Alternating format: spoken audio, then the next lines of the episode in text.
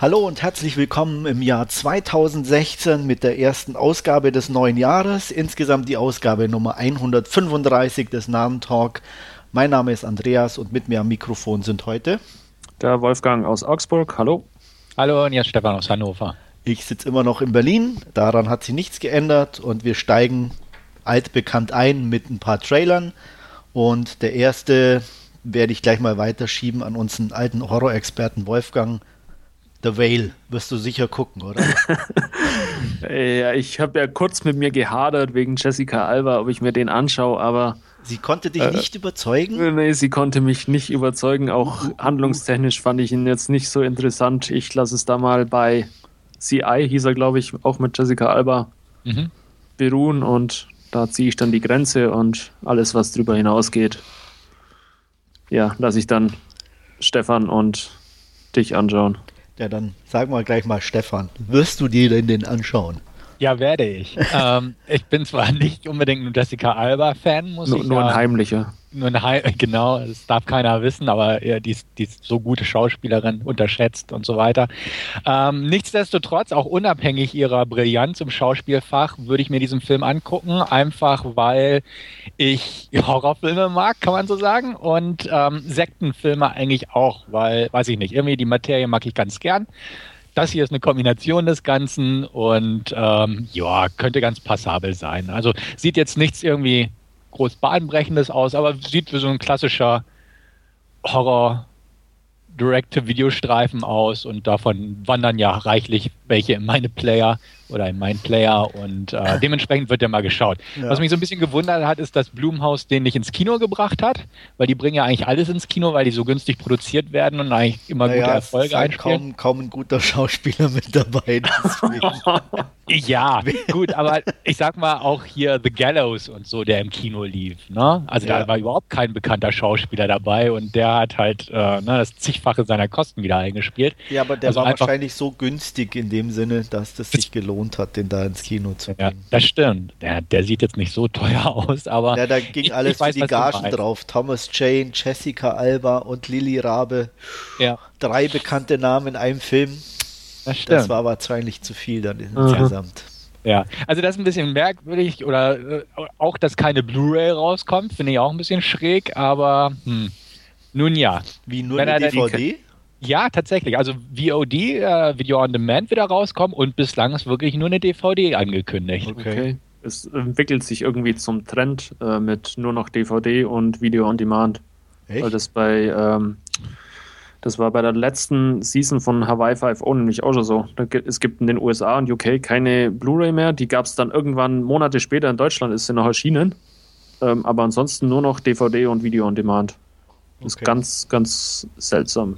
Ja, ist manchmal echt schräg, weil in letzter Zeit beobachte ich das in England, dass irgendwie so manche coole Filme oder kleinere coole Filme, aus meiner Sicht coole Filme, äh, nicht auf Blu-ray rauskommen. Das, das finde ich auch äh, bedenklich, möchte ich mal sagen, aus meiner Perspektive, weil ich eigentlich keine Blu äh, DVDs mir unbedingt wieder zulegen wollte. Ja, dann, genau. Ja, aber hier in Deutschland geht das noch. Ja. Da aber da musst du halt lang warten und manchmal ist halt gerade bei kleinen Filmen dann die Qualität auch nicht unbedingt so gut, weil die kleinen Firmen ja auch nicht das Geld haben, da so richtig äh, zu klotzen. Ja, das stimmt. Das natürlich alles ein bisschen schade insgesamt. Ja, also vor allem war ja das Nachfolgemedium der Blu-ray, also die UHA Blu-ray oder wie er sich das Ding schimpft, ja, äh, ja. kommt ja auch demnächst raus. Und äh, wenn sie schon den Zwischenschritt so ein bisschen jetzt zurückschrauben, ist hier ein bisschen merkwürdig. Zumal bei diesen ultraauflösenden, da bringen die kleineren Filme ja noch weniger. Nee, die werden, die werden am Anfang nicht erscheinen, glaube ich. Also, nee, ich, weiß ich, aber auch selbst werden danach. Deswegen also, werden sie konsequent auf DVD setzen vielleicht und, ja. und Video on Demand.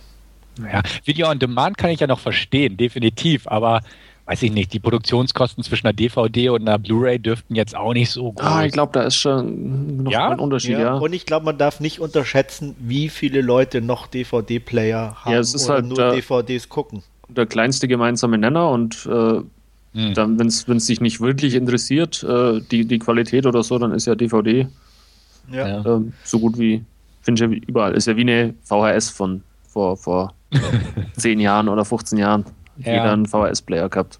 Ja, ja, ja. Ach ja, es, es, es ja, wird alles keine guten Zeiten für uns. Wird, nee, wird, wird nicht besser. Wird nicht besser. Ja, schade eigentlich, aber um das mal wieder den Kreis zu schließen, ähm, The Veil werde ich mir angucken. Also ja. ich weiß noch nicht. Also ich bin weder so ein Sektenfan. Ich fand schon den, ach, jetzt fehlt mir mal wieder ein Name. äh, der letzte Sektenfilm. Da gab es ein paar. Ja. Den, ähm, ja. ja, jetzt fehlt mir auch der The Last, nee, The Testament, The Last Testament. Ja, ähm, du weißt aber, was ich nicht meine, ne? So, ähm, der, der, ähm, der im Found-Footage-Stil davon Eli genau. Roth produziert. Ja. Ja, mhm, mhm. ja, hier heißt der nicht irgendwas mit Testament? Der hieß, glaube ich, nur Test, oder? Nur Testament. Oh, ja, ja, kann sein. Aber da sind wir ähm, schlecht drauf. Ja, schlecht vorbereitet heute. Aber ja.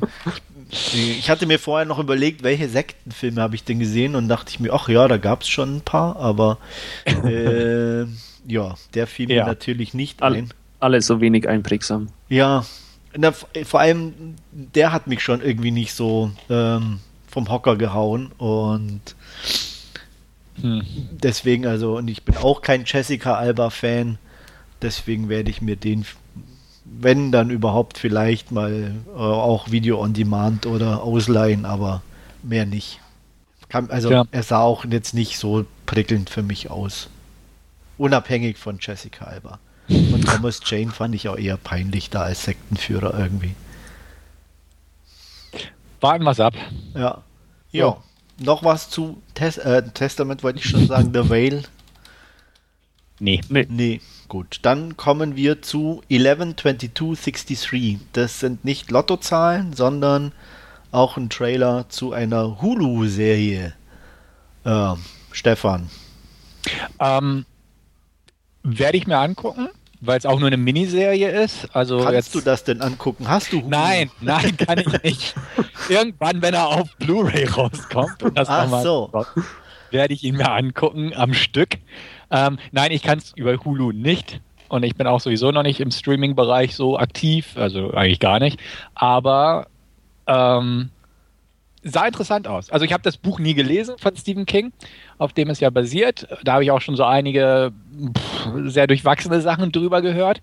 Aber so rein vom Trailer her, so von den Beteiligten, sah das gar nicht mal so schlecht aus. Und ja, warum nicht? Ne, so eine Zeitreisegeschichte, John F. Kennedy-Ermordung, mal wieder Verschwörung und so drin. Ich glaube, das kann man sich geben. Und zumal es nicht irgendwie auf 15 Folgen oder so ausgewälzt ist, sondern ich glaube, es sind nur acht, acht oder irgend sowas. Ja das, das kann man gut hinter sich bringen, sage ich mal. Und ähm, dementsprechend doch, den behalte ich im Auge. Ich bin jetzt nicht irgendwie gehypt durch den Trailer, um Gottes Willen, aber so wie gesagt, als Miniserie bin ich da nicht abgeneigt. Ja. Also so geht es mir auch. Ich fand das ganz äh, witzig und es ist ja jetzt im Trailer irgendwie auch schon so angekündigt, dass es halt abgeschlossen ist und äh, dass man dann nicht noch mal drei Seasons hinterherpackt oder so, sondern einfach halt äh, ja eine Miniserie mit acht Folgen und da sah der Trailer zumindest ganz ordentlich aus. Ähm, Werde ich mir also sicherlich auch irgendwann mal anschauen. Der 22.11., das ist schon der Tag des Attentats, oder? Gehe ich von aus. Ich habe es auch nicht nachgeguckt und ich bin geschichtlich nicht so bewandert, aber ich denke auch, dass das der ist. Übrigens habe ich gerade nachgeguckt, nicht Testament, sondern Sacrament. Ja, ah. fast.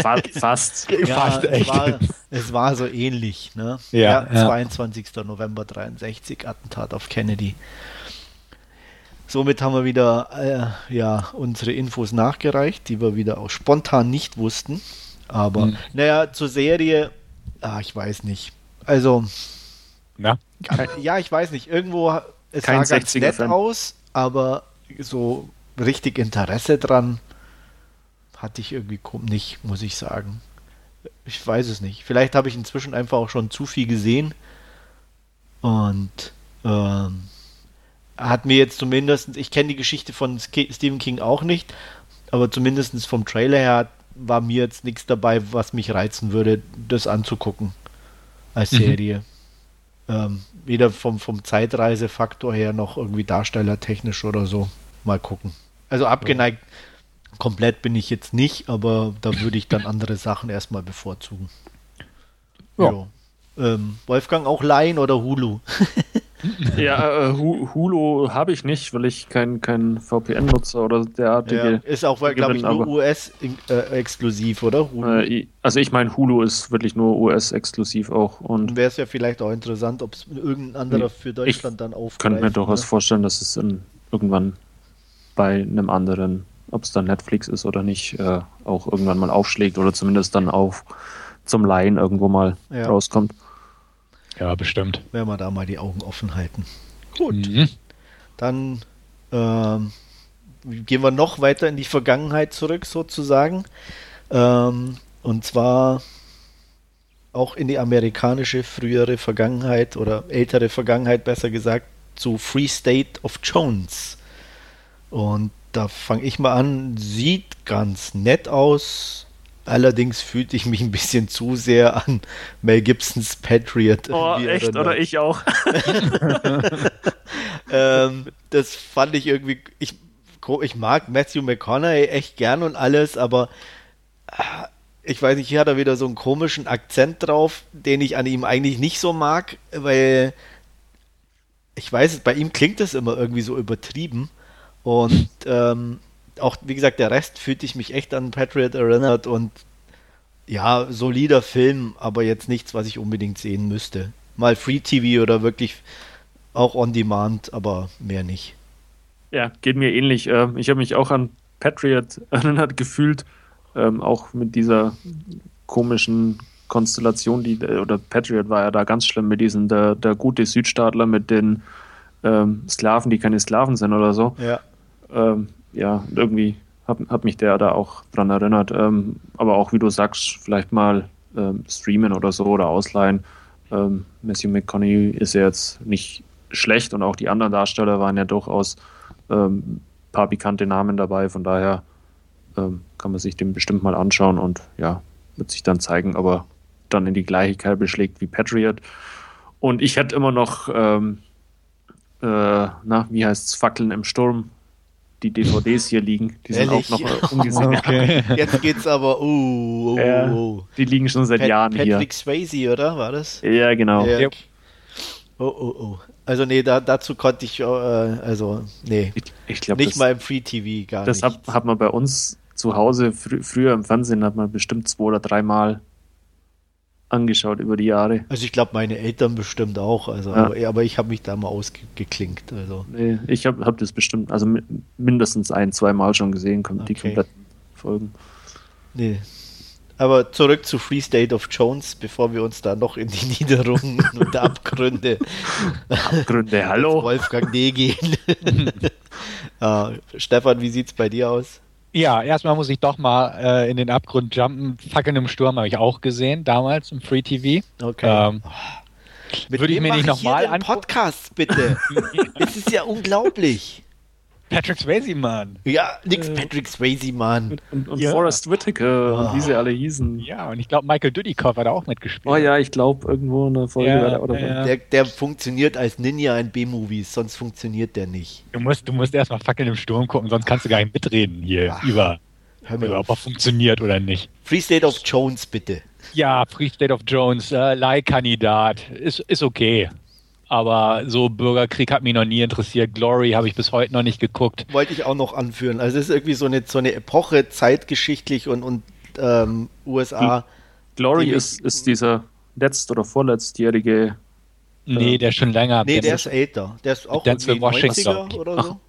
Ach, okay. Was war dann der letzte? Ach nee. Äh, Na? Mit, mit, mit, wer hat jetzt da mitgespielt? Da kam doch auch so ein. Echt? Den habe ich dann scheinbar auch verpasst. Äh, befreit das äh, 12 Years a Slave, genau so rum. So. Ja, okay, das ist ja mehr so ein Sklavendrama. Ich wollte gerade sagen, der war ja aber rein Fokus, das war ja nicht Bürgerkrieg, ja, okay. sondern davor sozusagen. Ja. Nee, also, na, trotz, ja. trotz meiner geschichtlichen Verbindung zu den USA und dass ich in der Nähe der Nordstaaten Schlachten gewohnt habe und na, aber auch nie, nie dein so. Thema, oder? Nee, also ich habe die ganzen Sachen besucht damals von der Schule aus, äh, Richmond und wie sie alle heißen, die Städte, wo die Schlachten stattfanden, aber so jetzt filmisch hat mir das nichts gebracht auf die Jahre. Also kein Interesse eigentlich. Äh, den würde ich jetzt eher wirklich nur gucken, ähm, weil Matthew McConaughey nicht verkehrt ist. Schlecht sah er nicht aus, aber jetzt äh, groß dafür Geld ausgeben oder ins Kino gehen, ne? Auf ja. keinen Fall. Als Leihkandidat, wenn er irgendwann mal dann zu mir kommt, der Film, dann nehme ich ihn gern äh, auf, aber ach ja, der wird wahrscheinlich auch über zweieinhalb Stunden gehen, wie ich so die Materie einschätze. Ja. ja ich weiß nicht. Also Gibt es eigentlich noch Filme, die unter zweieinhalb Stunden sind? The Whale wahrscheinlich. Ja, The Whale wahrscheinlich. Ja, 85 ja. Minuten oder Genau, ja. Mhm. Aber so gesehen, nee. Also ist bestimmt nicht verkehrt und für Leute, die Materie mögen und so, aber pff, wie gesagt, ist nicht so. Ja, das ist doch da sogar teilweise ein Hobby, oder dass sie da irgendwelche Schlachten ähm, nachspielen ja. und nachstellen in den USA. Ja, deswegen, also da ja, werden so ein Publikum da für sowas.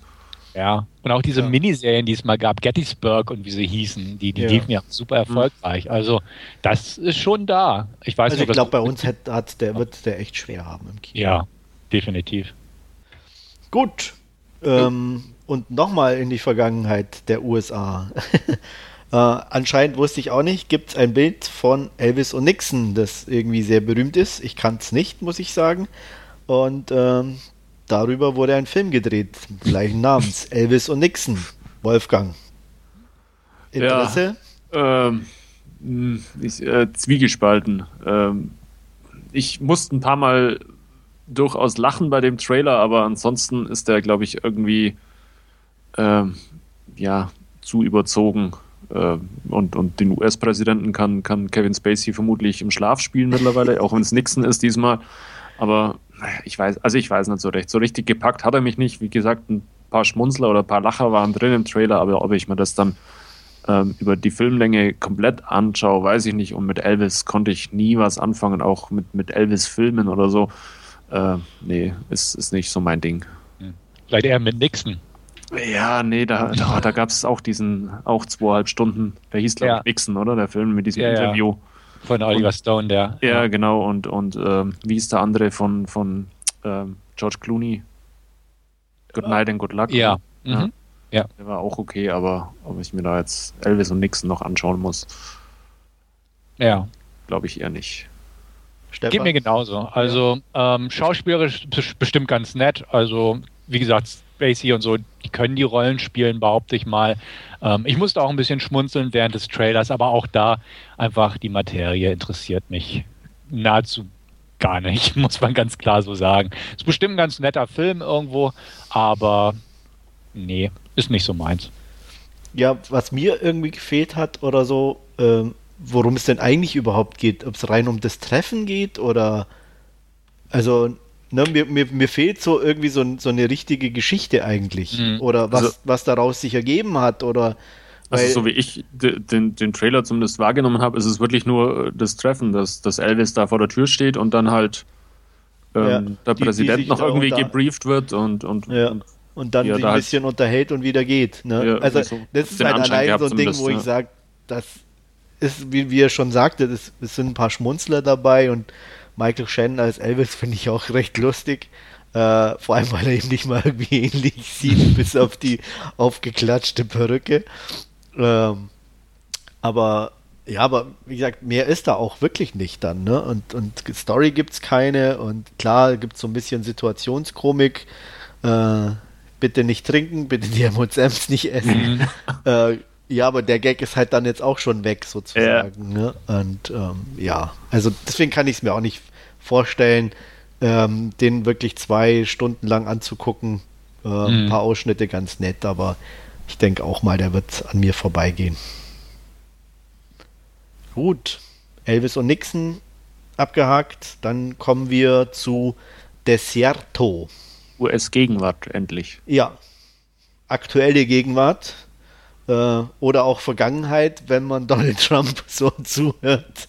Hm. äh, ja, äh, mexikanische Einwanderer versuchen über die Grenze zu gehen und treffen einen etwas unliebsamen Zeitgenossen, würde ich es mal umschreiben. Ja, Wird nicht passieren, wenn da eine Mauer steht. Ja, stimmt auch wieder. Möchte ich einfach mal so anführen. Ja, muss man mal so in den Raum stellen, ne? Äh, Definitiv. Also, ja. ja. Das, ja, wären sie alle noch am Leben. Ja. Ja. Ähm, Mache ich einfach mal. ähm, der Trailer sah in Ordnung aus, aber davor kam der Trailer zu Mojave raus, um das rauszuhauen. Und da ging es auch schon so ein bisschen in die Richtung mit Wüste und ne, Duell in der Wüste. Und der ging auch noch mal ein bisschen in die Stadt rein und sah mir irgendwie wesentlich attraktiver aus, auch von den Darstellern ansprechend. Ja. ja, und? Kannst du doch gleich nochmal sagen. Nee, ich wollte es gleich mal einwerfen, ja, so um schön. dich aus deinem Konzept zu ja, bringen. So, ne? Brauchst du nicht. Brauchst nicht. Nein, also mir gefiel dann der andere lieber, muss ich ganz ehrlich sagen. Aber ähm, der hier ist bestimmt auch okay. Also wäre so ein klassischer Leihkandidat. Ähm, ja, also sieht irgendwo aus wie so ein B-Movie, halt so ein typisches kleines B-Movie. Echt, da fand ich den anderen viel beiger als den hier. Die sind beide beiger, aber der sieht jetzt, weiß ich nicht, auch noch beiger. Also ich fand, aus. fand, fand das Yabdo jetzt nicht beig, muss ich ganz ehrlich das sagen. Das ich eigentlich auch nicht so richtig. Also. Ja, ja. Wen, wen so gibt es denn dann noch? B und A. Ja, so ein bisschen. Aber da gab es doch auch gerade erst auch diesen Michael Douglas-Film, The Reach oder so, auch wo er da äh, den Typ ja, durch aber der hat es schon so ein bisschen B-Trash-Appeal, ja. finde ich. Das war ja auch e-, eher mit, äh, mit der Jagd, oder? Nach, ja. Nach, ja. Ja, das ja, der war eher, irgendwo eine Jagd am Ende ja, wahrscheinlich. Ist, ne? ist schon eher jetzt hier irgendwie. Ja, na? politisches Politisch. Kino. Nee, das finde ich aber auch nicht. Also polit ja, natürlich ist ein aktuelles Thema, aber im Endeffekt reduziert sich ja trotzdem auf äh, äh, ja. Jagd. Und irgendwann natürlich dieser scheiß Teddybär, der geht mal im Trailer jetzt schon auf den Sack irgendwie, der wird mal im Film vermutlich auch auf den Sack gehen, wenn er da äh, ständig da dieses Teddybärengeräusch kommt und, und, und, und, und da die. Der will die, ihn noch seinem Sohn bringen. Ja, genau, und drum schmeißt dann auch nicht weg, dieses scheiß Ding, drum schleppt dann die ganze 120 Minuten Vor allem, es gibt 100.000 Teddybären, die kein Geräusch machen. Ne? ja, genau. Der hat einen dabei, der ein Geräusch macht. Ja, und wegen sowas äh, bevorzuge ich halt Mojave, weil es da äh, keine beschissenen Texte gibt. Das ist viel realistischer, ne? Finde ich auch. Total. Ja, äh, oder auch nein, äh, wie auch immer man das auslegen möchte. Ja. Hm. Vor allem spielt ja bei Mojave Mark Wahlberg mit, ne, weil es für den anderen nicht gereicht hat. Was soll denn das jetzt heißen? Naja. Den sah man aber nie im Trailer. Nee, ich habe es auch nur gelesen. Ja, ich auch. Das, das stimmt. Das ist dann bestimmt groß, groß auf dem Cover-Motiv, oder? Hier ja. überschattet vermutlich alle äh, für bestimmt. zwei oder, Minuten Screentime oder, oder so. Oder sie haben es verwechselt mit Danny. Den würde ich da wahrscheinlich so, dann okay. eher vermuten in so einem B-Movie. Deswegen meinte oh, ich ja. bitte. nee, also, ja. Hm. Auf jeden Fall, um, um auf Desierto zurückzukommen, sieht ganz nett aus, werde ich mir sicher irgendwann mal angucken. Aber total gehypt oder so bin ich jetzt auch nicht. Dem schließe ich mich an und um nochmal äh, abzuleiten von Desierto, ich habe mir Kartellland vor ein paar Wochen angeschaut. Da ja, sind auch so Sequenzen drin mit, äh, äh, wo sie eben die, die Drogenschmuggler ähm, mhm. auch die an, an, der Grenze jagen. Also auch so eine selbsternannte Bürgerwehr oder so, die dann eben die Drogenschmuggler ähm, ja, ausfindig macht und sucht und jagt. Der Kartell mochte ich auch gern, muss ich sagen. Ah, den fand ich, nee, also als, als, als, als Gesamtfilm war der irgendwie. Als Gesamtfilm war unausgewogen, weil ja. dieser Teil mit den äh, Bürgerwehren in Arizona, der war einfach total untergewichtet und belanglos ja. im Vergleich zum anderen. Also irgendwie, ja, auch, ja. auch von, von dem Schluss. Also er war irgendwie komisch, Kartellland. Okay, nee, ich habe ich nicht gesehen, aber lohnt sich wohl irgendwie auch nicht so richtig. Ja, man, also man muss sich für, fürs Thema interessieren, glaube ich. Also das ja. tun Stefan und ich ja und, und dann kann man sich den mal anschauen, aber ich glaube, wenn man äh, da dieser Drogenkrieg oder wie er auch, auch gerade äh, El Chapo durch die Me Medien geht. Den gekauft, geliehen? Ach, ich habe den geliehen bei, bei Amazon. Okay. Ich auch. Ja. also ich schreibe auch, also beziehungsweise ich habe schon eine Kritik geschrieben, die kommt demnächst raus. Da kannst oh, du es gerne mal nachlesen. Also ja, ich habe den tatsächlich mit 8 von 10 bewertet, weil ja. ich den, also ich fand ähm, beide Seiten interessant, also sowohl den Typi da mit seiner Bürgerwehr an der Grenze, der da mhm. versucht, die Leute abzufangen, als auch den mexikanischen Teil. Ich fand nur, äh, der war halt so unausgewogen. Man hätte den, den amerikanischen Teil irgendwo weglassen können. Also einfach, weil gut, die sitzen da an der Grenze, dürfen eigentlich nicht viel machen und, und begleiten den Typ, wie er da die, die, die Dünen abläuft. Ja dann schwenkt der Film wieder nach Mexiko, wo ständig geballert werden, über Leichen rumliegen und Drogen, also wo ich mir auch denke, ja, dann bleiben wir doch lieber da. Und nein, wir sind wieder in, Mexi äh, in den USA, wo dann schön Internetrecherche ansteht. Ja. Denke, ja, da hätte man so ein bisschen. Ja, also ich mochte ihn, um, kurzum. Und ähm, aber man, ich denke mal, man muss es auch wirklich von der Thematik recht gern mögen. Aber da du, äh, Andreas, jetzt auch Dokus ganz gern guckst, ja. das, das ist eine echt gut produzierte, muss man ja. sagen. Also, also, das ja von, von den Schauwerten oder okay. wie sie produziert ist und, und äh, eingefangen ist, ist wirklich cool. Ja. Behalt's mal im Auge. Mach ich. Wo waren wir gerade bei welchem Film? Wir waren Des bei Desierto und sind ich jetzt fertig mit Desierto und kommen zu unserem letzten Trailer, nämlich High Rise. Und da fange ich an. Sieht gut aus, interessant. Ich mag auch Tom Hiddlestone. Ähm, leider bin ich mit dem Regisseur Ben Wheatley so bis auf halben Kriegsfuß. Also ich mochte noch nicht sehr viel von ihm. Also ich habe Killlist gesehen, den fand ich, mh, hm, ja, da haben ja viele geschrieben, oh, die Auflösung ist zu intensiv und bla, fand ich überhaupt nicht. Also ich fand den sehr öde. Sightseers fand ich nicht lustig. Was mir aber gut gefallen hat von ihm war A Field in England.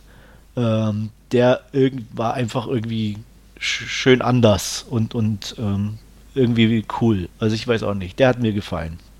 Und dann hat er, glaube ich, noch eine Geschichte von ABCs of Death gemacht, die ich alle ziemlich scheiße fand, glaube ich. Mhm. Also ich kann mich auch nicht mehr erinnern, welche er da gemacht hat. Also von daher, äh, ja, äh, ich interessiert, aber sehr verhalten. Ich habe noch keinen Film von Ben Wheatley gesehen. Ähm, dementsprechend kann ich da relativ neutral rangehen.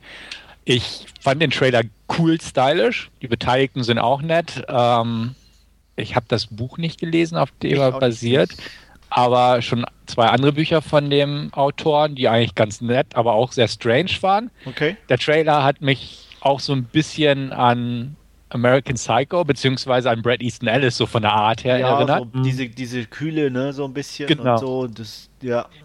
Deswegen ist da eigentlich eine Menge dabei, dass das mich anspricht. Und wie gesagt, ich habe die Vorgängerwerke noch nicht gesehen, deswegen kann ich da relativ neutral anreden. Ich habe auch schon viel Durchwachsenes über den Film äh, gelesen. Ja. Hat, hat glaube ich, auch im Forum einer von uns geschrieben. Ja. Ich weiß gar nicht mehr, wer das, war. Ich weiß auch nicht, aber der fand den, glaube ich, auch eher. Genau, so also das, das drückt so ein bisschen auch, die Vorfreude. TIFF gesehen oder Neuchâtel genau. irgendwie so, irgendwie so, ja. ne? Richtig, ja. genau. Also dementsprechend, eigentlich bin ich echt gespannt drauf, aber durch so ein paar Stimmen, die es schon gab, die sagen, ist schon toll anzusehen, aber bin ich da so ein bisschen vorsichtig. Aber ist definitiv auf meiner Liste, den würde ich mir bei Gelegenheit mal reinpfeifen, sage ich mal so. Ja. Es sieht zumindest sehr strange und stylisch aus, aber ich glaube, das ist auch so ein Kandidat, wo es durchaus mal dann sein kann, dass man nach einer halben Stunde ausmacht oder so. Ja, also, also je nachdem, wie sich entwickelt, ja. auf jeden Fall. Also er sieht auf jeden Fall optisch interessant aus. Ne? Ja. Ob der Rest dann mithalten kann, muss man echt gucken. Ich habe hab mich immer an, an den neuen Judge Dredd erinnert, gefühlt an diesem, durch dieses Hochhaus da, dieses Betonding, okay. dieses riesige. Sah irgendwie aus wie, wie in dem, ja, ja. Carl Urban Judge Dredd Remake. Ein bisschen, aber die, ja. die, die, das Interieur ist dann doch ein bisschen besser. Ja. ja, das stimmt. Noch nicht so runtergekommen. Nee, nicht ganz. Mhm. Ähm. Ja, und an, an was das natürlich auch erinnert, so ein bisschen, auch von der Art her, ist einfach Cronenberg so ein bisschen, ja. fand ich. Ja, und deswegen auch der, der Drehbuchautor, der hat Crash und so geschrieben, zum Beispiel. Den Cronenberg Crash. Mhm. Okay. Mhm. Also genau. ist natürlich schon auf jeden Fall interessant. Also wie gesagt, eine, eine Mischung ja. und dann müssen wir mal gucken, ja. was sich ergibt. Ja. Und das andere, was ich nochmal einwerfen wollte, war, äh, was ich gelesen hatte, war das Reich der Sonne. Der wurde, glaube ich, auch irgendwie verfilmt. Ich glaube von Spielberg. Mir bekannt vor, Reich der Sonne. Ja, ich gucke gerade. Spielberg, Christian Bale, John Malkovich, Empire of the Sun. Da hatte ich mal das Buch gelesen. Ah, okay. Da mit dem jungen Christian Bale da im Kriegsgefangenenlager, glaube ich. Oder, oder unter japanischer Besetzung oder sowas. Der alte Film mhm. von 87. Ist, ist das nicht äh, ähm, Kambodscha? Empire of the Sun, oder? Nein. Täusche ich mich äh, jetzt? Keine Ahnung. Ich bin gerade bei IMDb. A young English boy struggles to survive under Japanese occupation. Ah, okay. keine Ahnung. Ach nee, dann habe ich den, ach, den habe ich verwechselt jetzt, aber den habe ich glaube ich auch schon gesehen, Empire ja, of the Sun. Ja. Genau, also wie gesagt, mal gesehen, Trailer an sich, um den mal so zu beurteilen, macht definitiv Laune, aber mal gucken, was bei rauskommt am Ende. Style over Substance wahrscheinlich. Ja. Gut. Noch was zu den Trailern? Nee. nee. Dann kommen wir zu unserem ersten Last Scene und da wird heute Stefan uns mal wieder eine Serie vorstellen, beziehungsweise kennen werden sie vielleicht die meisten schon. Und es geht um Hannibal Season 2. Genau, nachdem ich die erste Season von Hannibal relativ gern mochte, ich hatte den mit knappe 8 von 10 auch in Form meiner Review bei uns hinterlegt bzw. bewertet, ähm, war ich ziemlich gespannt auf Season 2, hab's irgendwie geschafft, den relativ lange liegen zu lassen ähm, sprich noch nicht anzugucken. Aber jetzt, da Season 3 ja auch schon raus ist, dachte ich, oh, jetzt muss ich loslegen, zumal Season 3 ja leider Gottes die letzte ist. Ähm, hatte hohe Erwartungen, als ich in die Staffel reingegangen bin, einfach weil die erste mir so gefallen hat und ich sage mal, eine Menge Potenzial dahinter steckt. Und ähm, um das mal vorwegzunehmen, ich finde die Season 2 ein Tick schwächer als die erste, aber immer noch sehr, sehr gut anzusehen und dementsprechend empfehlenswert. Ähm, ja, leichte Spoiler, also ich war gerade am überlegen, wo ich einsteige. Leichte Spoiler, wer die Season 1 noch nicht kennt, also einfach aufs Ende von Season 1 und dem Ausgangspunkt von Teil äh, Nummer 2 bezogen, jetzt gleich in einer kurzen Inhaltsangabe. Also vielleicht weghören, wer das sich noch kann, kann ich möchte. auch weghören, weil ich so. habe nämlich die Season 1 bei Netflix noch ähm, gesehen. Gut, dann, dann umschiffe ich das Ganze. Also, okay. Hannibal ist immer noch nicht aufgeflogen, dass er ein Killer ist, sondern ähm, geht immer noch unbehelligt weiter seiner Dinge nach. Ähm, Will Graham ist ihm immer noch so ein bisschen auf der Spur, aber aufgrund der Umstände, die am Ende von Season 1 so zutage kamen, ist er gerade etwas dran gehindert, ihn äh, weiter dingfest zu machen. Aber das Ganze läuft trotzdem weiter. Es gibt mehrere Fälle, ich sag mal, diese Killer of the Week-Geschichten ähm, werden hier so ein bisschen zurückgefahren. Es gibt noch andere Mörder, die parallel dazu sehr kreative Todesfälle ins Spiel bringen und vom FBI untersucht werden. Ähm, und äh, sowohl Hannibal wird vom FBI konsultiert als Berater als auch Will.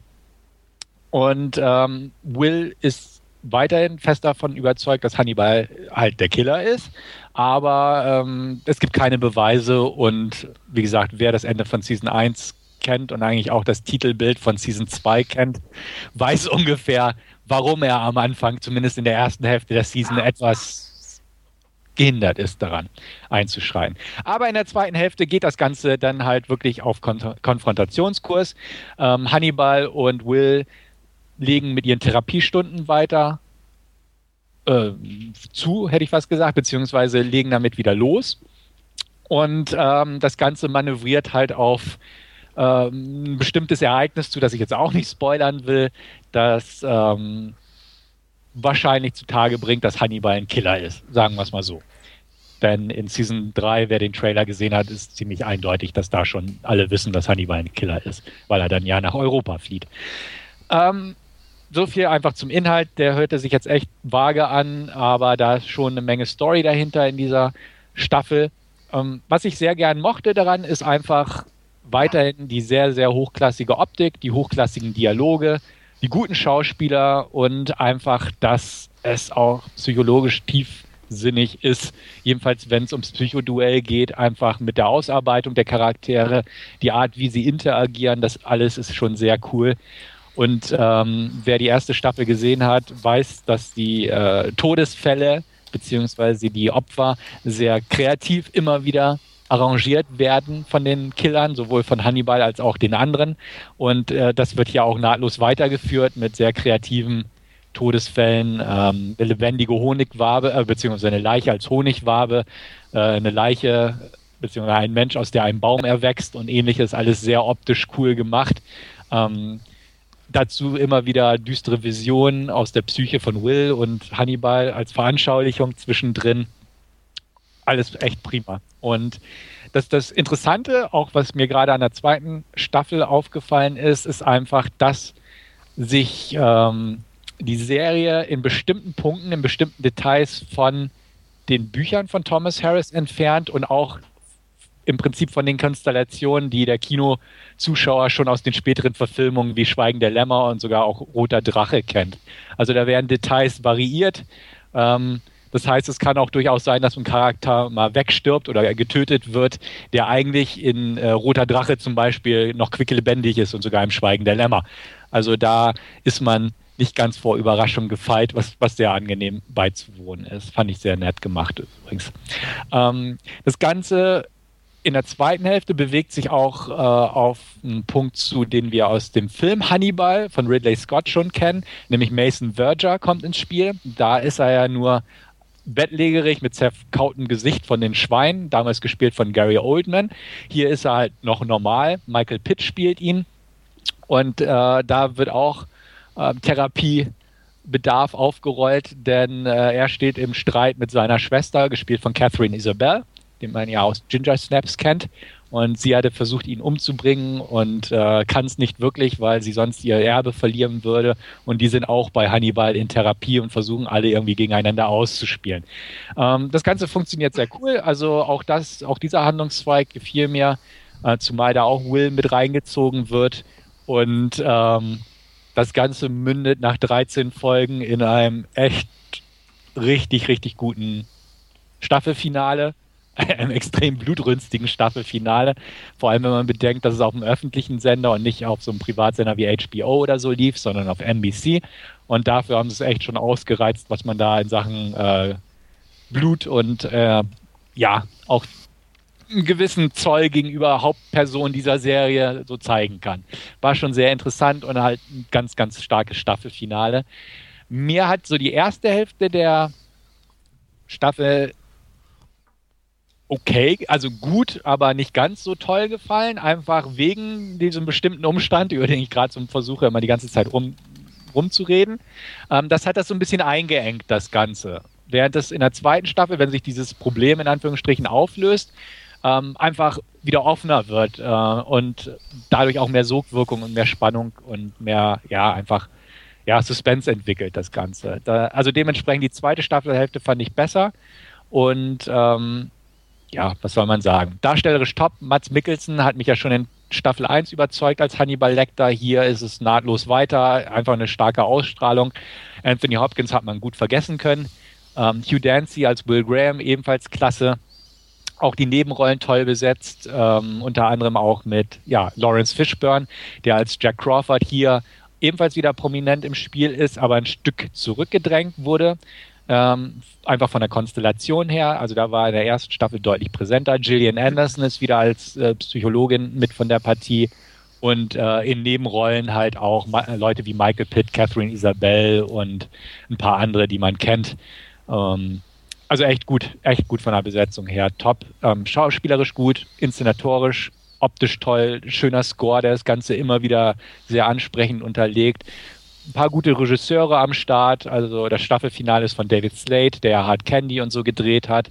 Ähm, Vincenzo Natali, äh, der Splice und äh, Cube und so gemacht hat, hat ja, glaube ich, zwei Folgen mindestens. Tim Hunter und so. Also das alles echt gut weitergeführt und mit schönem Aufwand und äh, schön bebildert. Aber wie gesagt, dank dieser etwas von der Konstellation her eingeengten ersten Hälfte gebe ich nur sehr gute sieben von zehn während ich die erste Staffel halt mit knappen 8 bewertet habe. Ähm, ich bin einfach mal gespannt auf die dritte, die ja dann nach Europa geht, was kein Spoiler ist. Und ähm, bin einfach mal gespannt drauf. Aber immer noch eine wirklich sehenswerte Serie, ähm, die ich höchstwahrscheinlich, wenn die dritte Staffel das Niveau einigermaßen halten kann, echt vermissen werde, wenn danach einfach nichts mehr kommt, was sehr schade ist. Wolfgang, definitiv eine Empfehlung, guck's dir an. Ich gehe einfach mal davon aus, dass es dir gefällt. Bei Andreas bin ich mir nicht ganz so sicher, aber. Äh, ich hatte Staffel 1 auch schon irgendwie übersprungen. Meine Frau hat es geguckt, die fand es gut, aber ich, ich, konnte mich irgendwie nicht so. Ja. Also ich habe es zumindest ja schon äh, auf meiner Netflix-Liste stehen und ähm, da gibt es auch schon die ersten beiden Staffeln zum Anschauen und mhm. ja, werde es dann bei Gelegenheit sicherlich dann mal anschauen und reinschauen. Mach das. Gut, da ich ja vorhin schon erwähnt habe, dass ich Kartellend geguckt habe, ähm, war es das im Prinzip von meinen Last Scenes heute. Gut, dann würde ich sagen, Wolfgang, machst du gleich weiter. Genau, und ich habe mir ähm, Aloha angesehen von Cameron Crowe, auch auf Netflix. Ähm, ja, worum geht's? Äh, wir treffen Bradley Cooper, der Brian Gilchrist spielt, ähm, ein ehemaliger Air Force-Soldat, der ähm, ja in, in dem privaten Sektor gewechselt ist, dafür äh, Bill Murray arbeitet, der ja einen Milliardär gibt, so diesen ja, Jeff Bezos, Elon Musk-Type, die halt da ein bisschen mit, mit äh, äh, Raumfahrt und Rüstung äh, zu tun haben und, und äh, da äh, ja sich unter anderem ein weiteres Standbein schaffen. Und da ist eben ähm, Brian Gilchrist als ehemaliger Air Force-Soldat ganz nützlich. Ähm, muss immer wieder in Krisengebiete fahren, deswegen hat auch schon ja, äh, etlichen Schaden davon genommen, wird schon mehrmals angeschossen, äh, ist in Afghanistan ja fast ums Leben gekommen bei einem äh, Raketenangriff und ja, kommt jetzt eben nach Hawaii, wo er ähm, unter anderem für ja, einen Raketenstart, der auf, von einem Schiff aus vor Hawaii äh, durchgeführt wird, verantwortlich ist, aber auch noch ähm, ja, mit den, den Eingeborenen auf Hawaii, äh, um ja, eine äh, ne Segnung äh, für einen äh, Eingangstor oder was auch immer, was sie bauen wollen, ähm, zuständig ist. Wieso Brian Gilchrist dafür der richtige Mann ist, erfahren wir leider nicht im Film. äh, das muss man einfach als gegeben hinnehmen. Aber es wird ihm mit Emma Stone äh, eine Air Force-Pilotin zur Seite gestellt, die dann eben ähm, ja, so ein bisschen das Bindeglied zwischen äh, Militär- und Privatunternehmer äh, sein soll. Und ja, Emma Stone lernen wir als äh, sehr resolute Offizierin kennen, ähm, die ja, äh, Wert darauf legt, äh, dass sie eben äh, auch ein Viertel Hawaiianerin und ein Viertel Chinesin ist, was man Emma Stone jetzt nicht unbedingt ansieht.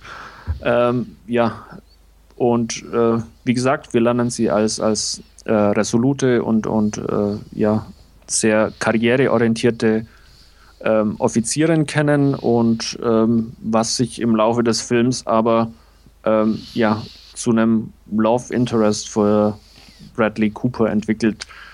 Das Ganze wird noch gewürzt mit einer Ex-Freundin, die von Rachel McAdams gespielt wird, ähm, die auf Hawaii lebt und ja vor etlichen Jahren mit Brian zusammen war und äh, mittlerweile äh, aber verheiratet ist und zwei Kinder hat. Äh, ja, äh, man trifft sich da auch, wie, wie er äh, auf Hawaii landet und äh, versucht da noch ein bisschen, ja, alte Geschichten und, und ja, offene Fragen aufzuarbeiten, was dann so ein bisschen diese ja, Dreierkonstellation zwischen den beiden Frauen und, und der Figur von Bradley Cooper stützt.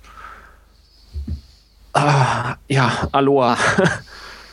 ähm, zum einen muss ich gestehen, ähm, dass ich anfangs da dieses, äh, ja, äh, ich sage jetzt einfach mal diese Segnung für, für diesen Boden oder äh, nicht wirklich verstanden hätte, wenn ich nicht durchaus schon etliche Folgen Hawaii 5.0 gesehen hätte, ähm, weil da eben einfach die ja, die, die Ureinwohner von Hawaii ähm, da sehr naturverbunden sind und da eben auch mit, mit ihren, ähm, ich sage jetzt einfach mal, äh, Glauben und, und, und äh, ihren Na Naturgöttern oder so da sehr verbunden sind und da eben auch immer wichtig ist, dass man ähm, ja eben da die Geister gütig stimmt, sage ich jetzt einfach mal.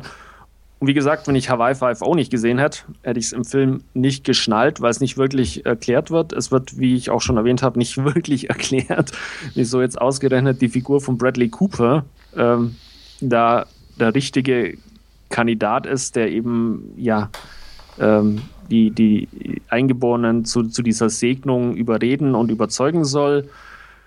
Ähm, das ist aber leider nicht das einzige Problem dass der Film hat, auch diese Dreiecksgeschichte äh, zwischen Rachel McAdams, Emma Stone und Bradley Cooper ist, ist ähm, ja sehr konfus. Zum einen Emma Stone, wie schon erwähnt, äh, resolute äh, Offizierin, die aber dann von, von äh, einem Schlag auf dem anderen äh, zu einem kichernden Mädchen irgendwie verfällt, äh, was ja einen sehr seltsamen äh, Eindruck hat. Dann diese Beziehung zwischen Bradley Cooper und, und, und, und Rachel McAdams ist irgendwie auch äh, so eingefangen wie, keine Ahnung, nicht wie wenn sie schon, schon 15 Jahre auseinander wären, sondern wie wenn sie irgendwie nach wie vor äh, zusammen wären oder so, sich nie getrennt hätten, keine Ahnung. Also es ist irgendwie ganz komisch, äh, ja, von der Stimmung her. Bill Murray als der reiche Milliardär im Hintergrund ist irgendwie auch ja, total verschenkt als, als Rolle. Ähm, da passiert nicht viel. Dem hat man unter anderem mit, mit äh, Ivana Milicevic noch eine Biografin zur Seite gestellt, die aber nur ab und zu mal am Tisch sitzt. Ähm, auch total verschenkte Rolle. Mhm. Ähm, dann gibt es noch einen, einen General äh, auf, auf dieser Air Force Base, der von Alec Baldwin im Autopilot gespielt wird. Und ja, äh, Danny McBride spielt auch noch einen, einen Colonel, ähm, der einen Fingertick hat, wieso er auch den immer hat und wieso da immer so drauf abgehoben wird, erfahren wir auch nie. Ist auch völlig irrelevant, weil seine Figur auch völlig ja, äh, am Rande existiert und äh, es kommt dann noch der, der, Ehemann von Rachel McAdams mit dazu, der auch irgendwie ähm, ganz komisch nie was sagt und äh, wo dann auch im Film teilweise, ähm, wo sich die beiden Männer nur anstarren und dann nur mit Untertiteln quasi äh, gearbeitet wird, was, was diese beiden Männer sich jetzt beim Anstarren quasi ähm, austauschen. Also es ist nicht wirklich konsistent und rund das Ganze. Ähm, das Einzige, was mich irgendwie zum Durchhalten bewogen hat, den, den Film wirklich äh, bis zum Ende anzuschauen, sind ja die relativ prominente Besetzung und äh, einfach auch die, die schönen Naturaufnahmen aus Hawaii. Äh, aber ansonsten ist der Film irgendwie ein totaler Rohrkrepierer gewesen und ich kann ihn nicht wirklich jemandem empfehlen, dass er ihn auch anschauen soll. Ähm, was, wie gesagt, bei dieser Besetzung und, und den ganzen Namen wirklich schade ist, aber der Film an sich, nee, ist nicht wirklich sehenswert. Da lieber dann nochmal ein paar Folgen Hawaii 5.0 anschauen.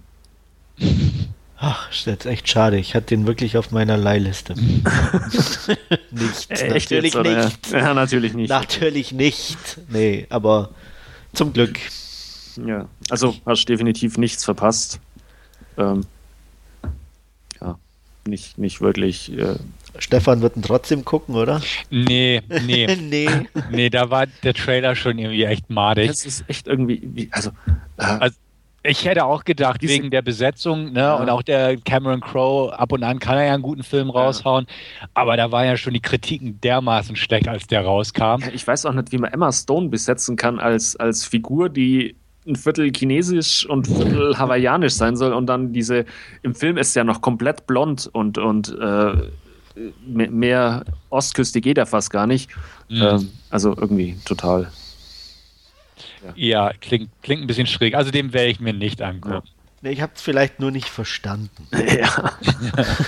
Dann musst du ihn angucken und das uns erklären. Vielleicht Nein, muss man da erst eine Gebrauchsanweisung dazu noch lesen oder so für den Film. Also der ist wirklich, ähm, das war ja auch einer dieser Filme, die von diesem Sony-Hack irgendwie äh, betroffen waren, wo da diese ganzen E-Mails äh, rauskamen, was ja äh, mit den Testvorführungen, die ja scheinbar auch miserabel ähm, angekommen sind, ja. Ja, gelaufen sind.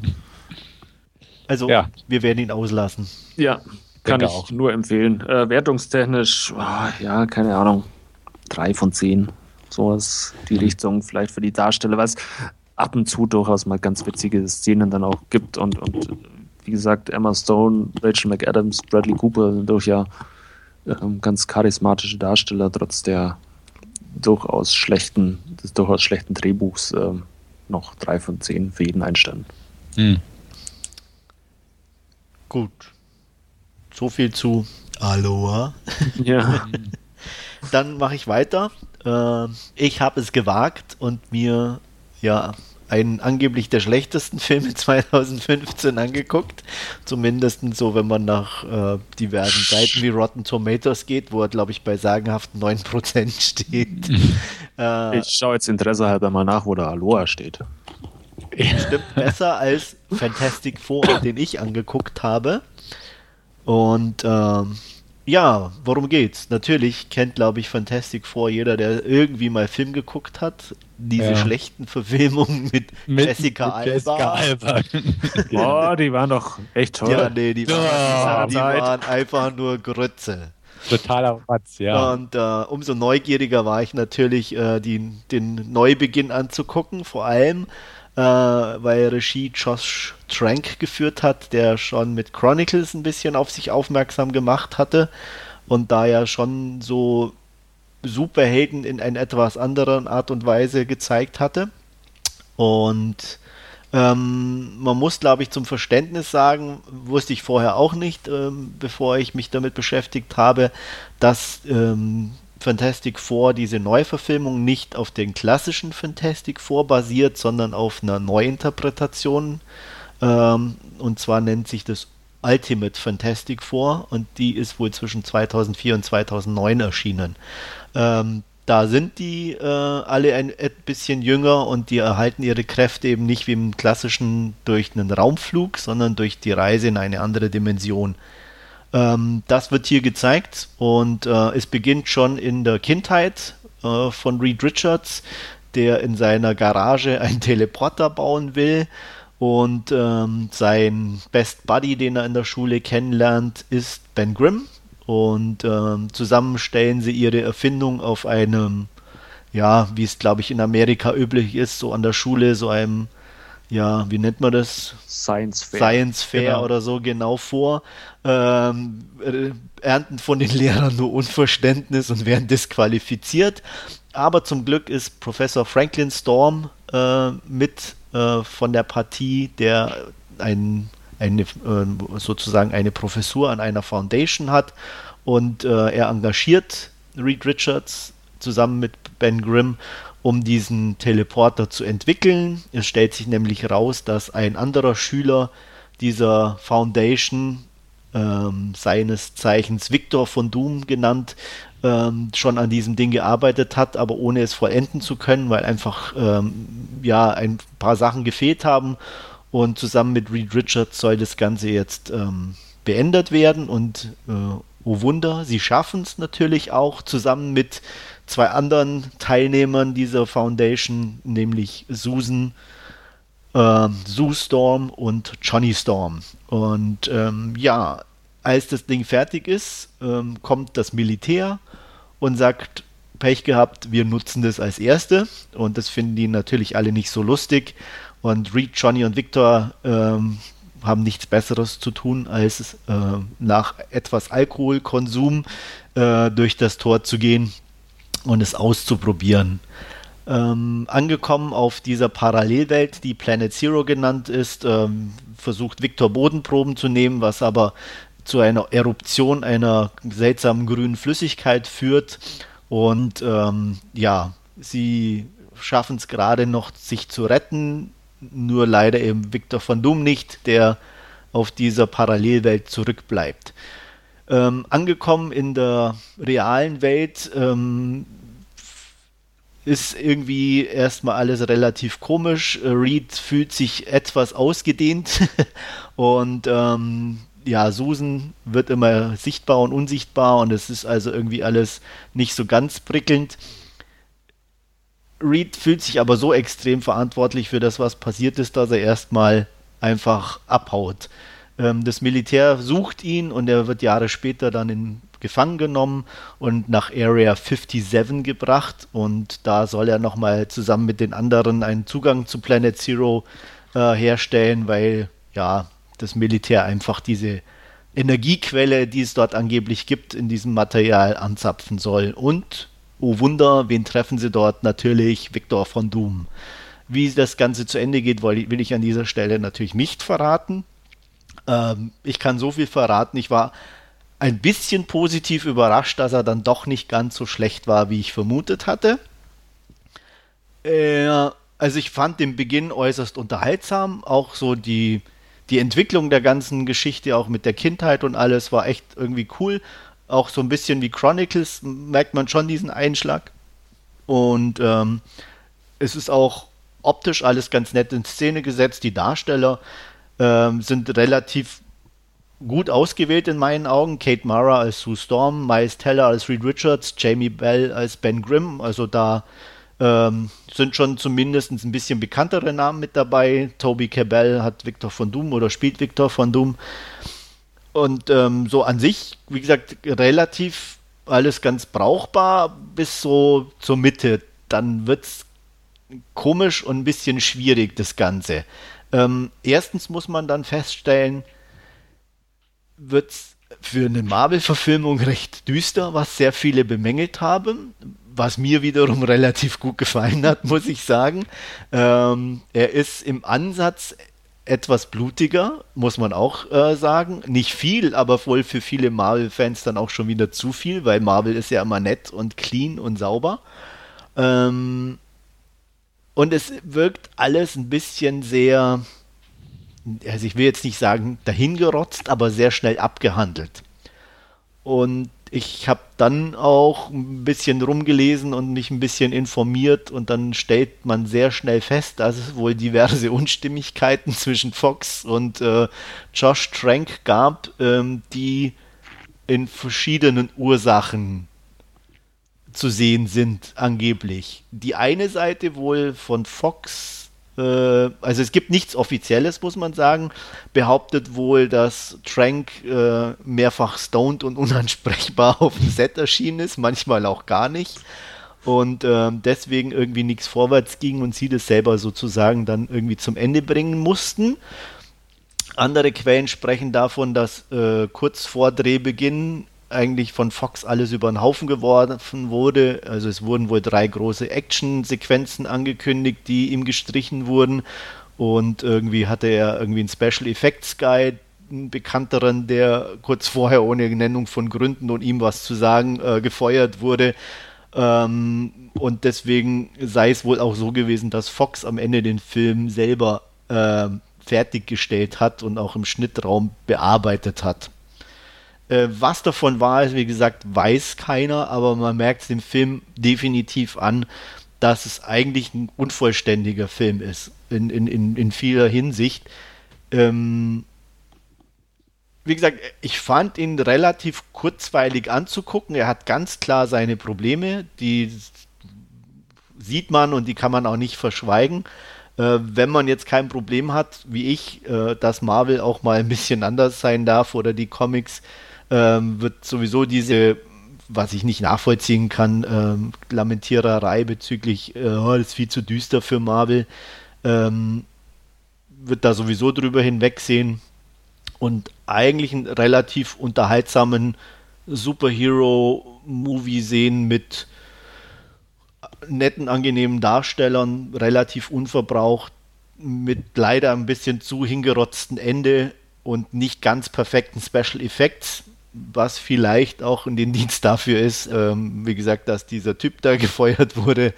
Äh, man weiß es nicht. Aber insgesamt war es okay. Äh, ich würde gern irgendwann mal die Trank-Version sehen, aber so wie ich das gelesen habe, wird das wohl nie der Fall sein. Die ist in irgendeinem Giftschrank verschwunden. Und ähm, von, der, von der Note her oder beziehungsweise von, von der Bewertung bin ich bei einer guten 5 mit Tendenz definitiv zur 6. Jetzt seid ihr dran. Wolfgang? Ja, äh, ich habe den auch auf meiner Leihliste, sogar mit hoher Prio. Äh, ich bin ja guter Dinge, dass wenn du ihn jetzt zurückschickst, dass er bei mir landet. Aber es Nächstes Mal kann ich ihn dir gleich direkt schicken. kann man auch Wir machen. Können uns mal abstimmen. äh, ich bin mir aber nicht so sicher, ob, ob ja, weil er dann doch schon im, im Vorfeld ja relativ äh, viel Gegenwind bekam und das bei dir jetzt war dann doch ganz gut sich, oder was gut wäre übertrieben wahrscheinlich, ja, aber, aber äh, ganz solide noch anhört. Genau. Und, ja. Also ich sage aber, Ahnung. wer die alte Version mit Alba mag, kann mit der wahrscheinlich nicht so viel anfangen. Dann, ja, dann, dann muss es Kate Mara reisen. Ja, die leider ein bisschen unterrepräsentiert. Oh. ja, muss man leider wirklich sagen. Also. Ähm. Ja, gut, da ja die bisherigen Fantastic Four Verfilmung ja echt den Bodensatz aller Marvel Comics Verfilmung genau. repräsentieren. äh, ja. Das ähm, sind die heimlichen Alba-Fans, die hier nein, groß ausholen. Nein, nein, Nix da. Der, der, ich ich habe den ersten im Kino gesehen und oh. war, war, innerlich am Kotzen. Ey, und, und, der zweite dann im Fernseher, der ist noch schlechter. Ja. Also, ähm, nee, die, da kann der Neue ja nur gewinnen, sage ich mal. Und ähm, ich war eigentlich auch immer sehr positiv und war etwas entsetzt, als denn die Kritiken rauskamen. Aber ich hatte auch die Sachen gelesen, die Andreas angeführt hat über die Probleme und ähnliches. Und solche Bewertungen wie von Andreas heute ähm, geben mir Hoffnung, dass der doch nicht so die Katastrophe ist, wie viele ihn ja darstellen in den Medien und sonst wo. Also dementsprechend ja, den möchte ich sehen. Den wollte ich eigentlich von Anfang an sehen. Und ähm, bin gespannt drauf und jetzt ein bisschen zuversichtlicher, dass zumindest ja un, un, unterhaltsamer Film bei rausgekommen ist, wenn auch kein sonderlich guter, aber auch kein, keine Katastrophe oder keiner wie die ersten Verfilmungen ja. oder so. Also, also man muss wirklich sagen, die Masse findet ihn wirklich Grütze. Ja. Ähm, ich, ich verstehe es im Ansatz, also, aber wie gesagt, aber nicht ganz. Also dafür finde ich wirklich ein paar Sachen einfach äh, gut gemacht und auch nett und, und ähm, ja, ich weiß es nicht. Also vor allem, weil er irgendwie auch anders ist in, in dem Sinne und eben nicht wie so ein typischer äh, Superhero-Movie in dem Sinne so ein bisschen. Also es ist irgendwo, also ich fand halt zum Beispiel auch wie bei Chronicles irgendwo nett mal zu sehen, dass auch die, die, das, was die machen, sozusagen auch Hintergründe hat, ne, die, die Figuren. Also auch, auch Victor von Doom wird jetzt hier schon so dargestellt, dass er äh, von Beginn an nicht böse ist, aber zum Beispiel ein Riesenproblem mit der, mit der bestehenden, ähm, ja, wie soll ich sagen, Weltordnung hat oder, oder einfach auch, auch mit, mit Regierung und an sich und solchen Geschichten. Ne? Das mhm. kommt da also von Beginn an schon zum Tragen. Also jeder hat wirklich ein bisschen Backstory in dem Sinne. Und das fand ich irgendwie ganz gut. Mhm. Ja, klingt auch so. Also wie gesagt, ich werde den gerne berichten. Ähm, sehen möchte ich ihn, sehen werde ich ihn und äh, ich hoffe auch, dass er mir zumindest so in dem Bereich wie bei dir gefällt. Ja, also ich kann mir schon vorstellen, dass du auch so bei, bei einer 5 bis 6 definitiv rauskommst. Ja, er hat was. leider seine, seine Schwächen, wie gesagt, das letzte Drittel und der Endkampf, ja, äh, ist jetzt nicht so prickelnd, aber der Rest ja. dafür. Das ist doch gut. Ja. Gut, noch was zu Fantastic Four? Nee. Dann würde ich sagen, kommen wir zu unserer Hauptreview für heute. äh, wir werden uns mit Terminator Genesis beschäftigen. mhm. Und Stefan gibt uns mal eine kleine Inhaltsangabe. Ja, also eröffnet wird im Jahr 2029. Äh, Skynet hat die Weltherrschaft an sich gerissen, indem sie äh, das Computersystem alle Computer übernommen hat, äh, die Nuklearraketen der Menschen gegen sich selbst gerichtet hat und die überlebenden Menschen gnadenlos jagt und einkerkert und tötet. Und äh, in diesem großen Krieg gibt es einen großen Anführer, nämlich John Connor. Der führt gerade seine Rebellentruppe zu dem großen erhofften Sieg. Zumindest wollen sie es in einem zwei gliedrigen Angriff machen. Einmal die Hauptzentrale von Skynet und einen Außenposten, wo aber was sehr Zentrales gelagert wird bzw. existiert. Den Komplex greift er, also John Connor, selbst mit ein paar Männern an, unter ihnen auch Kyle Reese, ein jungen Mann, den er als Kind quasi gerettet hat und seitdem als sein Protégé oder wie auch immer äh, seine rechte Hand aufgezogen hat als Kampfsoldat, wie auch immer. Und äh, auf jeden Fall ne, Schlacht, Großkampf gegen die Maschinen. Und ähm, der Sieg ist nahe, aber es gelingt Skynet, jemanden durch die Zeit zurückzuschicken, denn das ist dieser besagte zweite Komplex, der hat eine Zeitmaschine im Keller. Und ähm, da geht einer zurück. Jetzt passiert es natürlich, dass äh, der Gedanke aufkommt, oh, na, wenn man die Vergangenheit ändert, wird die Gegenwart auch nicht mehr so gut aussehen und man kommt dahinter, dass Skynet wieder, also diesmal oder die wissen ja nicht, dass es vormals schon äh, Versuche gab, in dem Sinne Sarah Connor zu töten. Also jetzt kommen, stehen sie halt vor dem Dilemma, okay, was passiert, wenn sie getötet wird? Mhm. Wir schicken jemanden zurück in der Zeit, das wird unser Kyle Reese sein und der soll den Sarah Connor beschützen im Jahr 1984. Die kriegen die Zeitmaschine also wieder zu laufen und Kyle geht zurück ins Jahr 1984 mit den Infos. er muss Sarah Connor finden, sie weiß nichts von der ganzen Problematik, sie braucht Schutz und so weiter.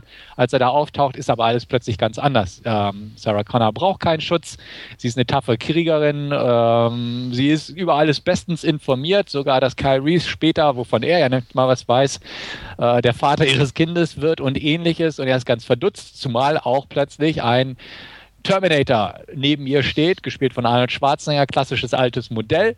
Er, er geht natürlich auf Kampfmodus über, der Kyle aber wird schnell zurückgepfiffen, weil dieser Terminator ist nicht dafür da, Sarah Connor zu töten, sondern Sarah Connor zu beschützen, wird von ihr auch Pops genannt. Und ja, er ist etwas verdutzt, es kommt zum Kampf und plötzlich taucht ein anderer Terminator auf, nämlich das T1000er Modell, das Flüssigdingens aus dem zweiten Teil damals. Robert Patrick hat ihn gespielt, diesmal ist es äh, Lee Byung-hun. Okay, Lee Byung-hun und, und äh, wie auch immer. Austauschbar, möchte ich sagen. Und was? ja, können wir ja später noch drauf gehen. Auf jeden Fall kommt es zu Kampf und dann hier und da und es kommt halt raus, dass sich einiges verändert hat. Die üblichen Zeitschleifen oder was passiert, wenn die Vergangenheit ändert. Geschichten kommen auf und es stellt sich heraus, Mensch, Skynet ähm, ist irgendwie anders und wir müssen es aufhalten und Gott sei Dank hat Sarah und der Terminator Arnie äh, ebenfalls aus Schrott eine Zeitmaschine gebaut und die soll nun ins Jahr 1997 vorgebeamt werden, um das Skynet aufzuhalten. Aber Kyle hat während seiner ersten Zeitreise irgendwo mitgekriegt, dass mh, hm, da sich wieder was verändert hat. Und das ist nicht 1997, sondern 2017 ist das Jahr von Relevanz. Und da ist auch Genesis, der Titel, kommt ins Spiel. Das ist nämlich ein ähm, Vernetzungsprogramm, wo man alles miteinander vernetzen kann, Social Media, ähm, Computer, Militärapparate, alles Mögliche. Und das geht online und das ist böse sozusagen. Ähm, also geht man nach ein paar Überredungskünsten ins Jahr 2017 und da versucht man dann den Untergang der Menschheit aufzuhalten. Ja. So viel dazu. Ja. Und wer sich jetzt denkt, ein bisschen merkwürdig und grützig, ja, merkwürdig und grützig. Wie der ganze Film. Mm, das ja. war ja scheiße.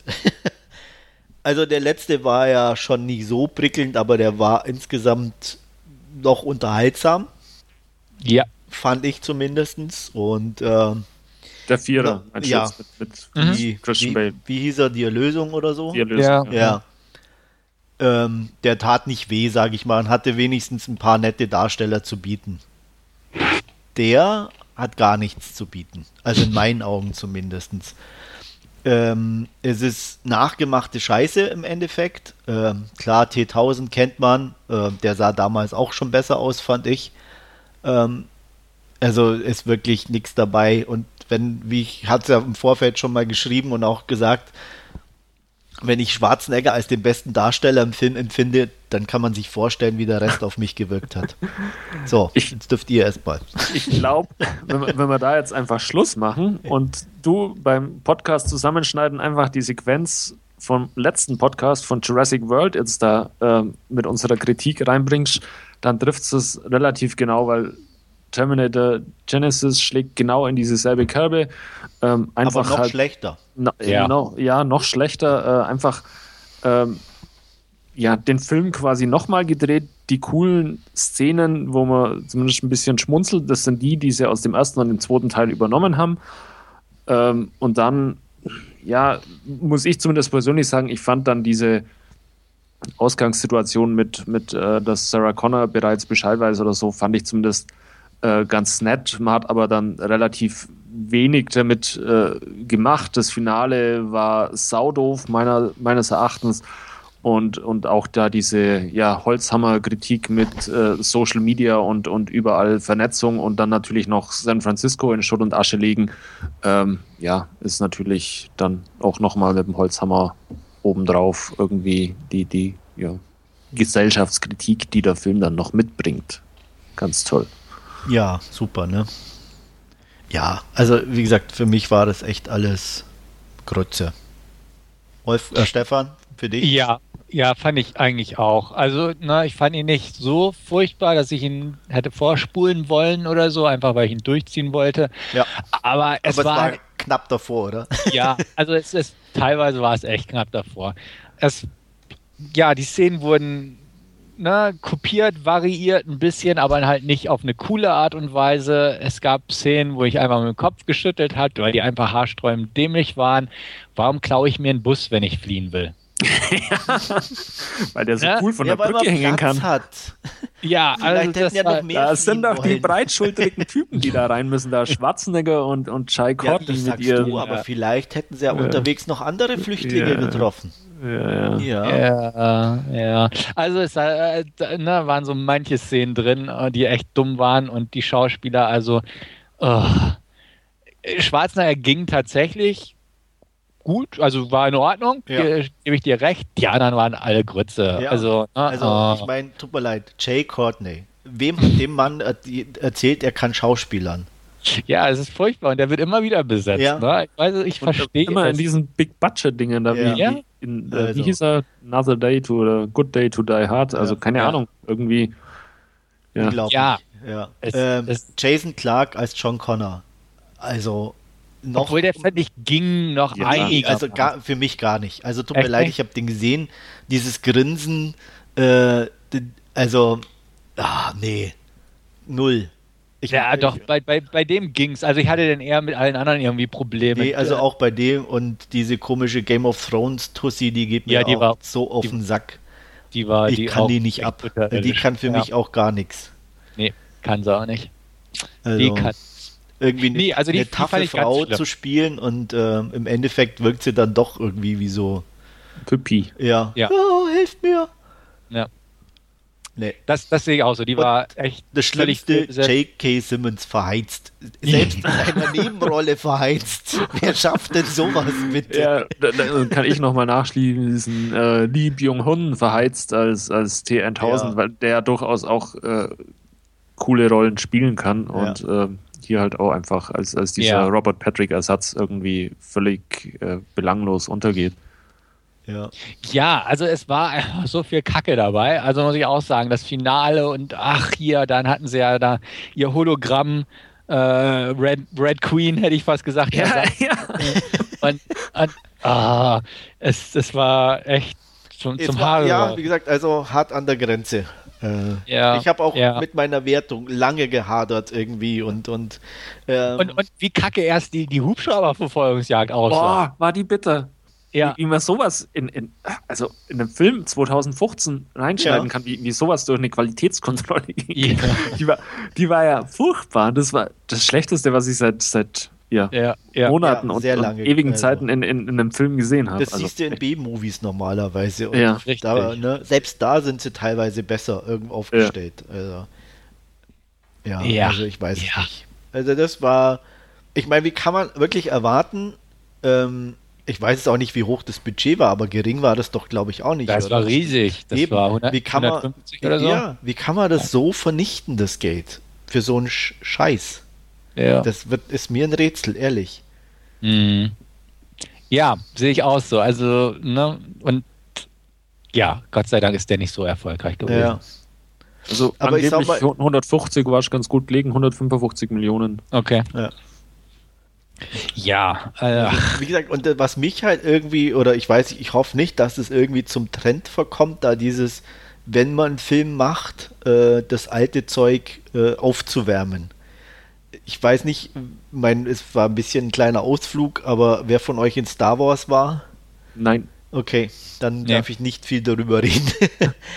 ähm, der ist gut, keine Frage, aber da hatte ich auch permanent das Gefühl, dass. Auch dasselbe Schema, ja, oder wie?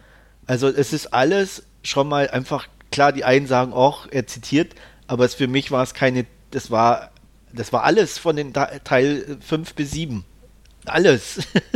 Mhm. Und das war echt zu too much für mich. Das hat, der Film ja an sich echt gute Darsteller, die Action passt, äh, der Humor passt, alles, alles echt toll. Aber wenn halt, also ich hatte halt das Gefühl, ich sehe Teil 5 bis 7 einfach nochmal in, in komprimierter Form mit anderen Leuten. Und das fand ich echt schade. Da hat mir die, der Mut ein bisschen gefehlt irgendwo. Also ich hoffe da echt auf die nächsten Teile, dass da ein bisschen äh, was kommt. Also, wenn ihr mal gesehen habt, können wir ja mhm. mal mhm. irgendwann einen Podcast drüber machen. Aber da, also wie gesagt, ich hoffe nicht, dass das zum Trend wird in dem Sinne. Sondern sich mal. Da, da lobe ich mir halt echt äh, Fantastic vor, ne? Der hat wenigstens versucht, mal was anderes draus zu machen. Er ist zwar auch kläglich gescheitert, in Anführungsstrichen, äh, oder er wurde zum Scheitern gebracht, je nach Auslegungssache, aber mhm. er hat es wenigstens versucht, ein bisschen anders zu machen. Mhm. Und äh, da hatte ich definitiv mehr meinen Spaß wie mit Terminator Genesis. Das ist doch schon mal was. Ja, finde ich auch. Mhm. Äh, ja, noch irgendwie was anzumerken? Ich glaube nicht, oder? Nee. Wertungstechnisch? Wolfgang? Ah, ja, ich bin jetzt, ich ja, habe ne? jetzt zum, zum zweiten Mal gesehen,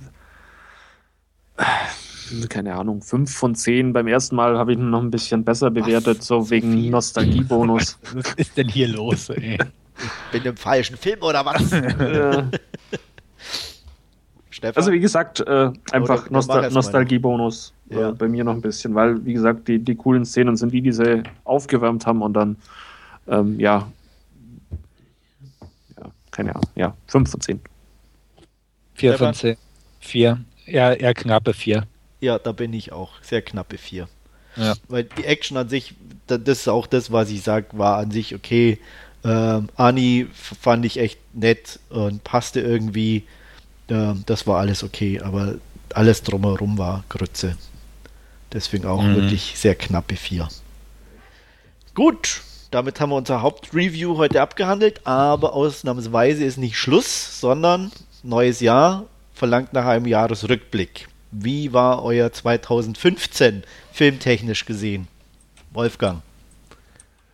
Ähm, filmtechnisch gesehen, also ich kann es in Summe Film und Serien habe ich zumindest 220 Stück an der Zahl gesehen, was dann okay. durchaus ganz ordentlich ist. Habe ich das vorhin mal nachgeschaut. Sehr ordentlich, ja. Ähm, ich muss aber sagen, bei den gut oder bei den Top-Filmen, die ich jetzt zumindest zum ersten Mal gesehen hätte und die keine Rewatches quasi sind, ähm, ist auch nicht ein einziger dabei, den ich mit 10 von 10 äh, bewertet hätte. Okay. Und ich habe aber dann durchaus äh, ein paar mit 9 von 10. Da ist zum einen Gone Girl dabei, den wir ja unter anderem auch im Podcast hier besprochen hatten. Beziehungsweise mehrere Filme, die wir im Podcast besprochen haben, die ich jetzt auf meiner Top-Liste habe.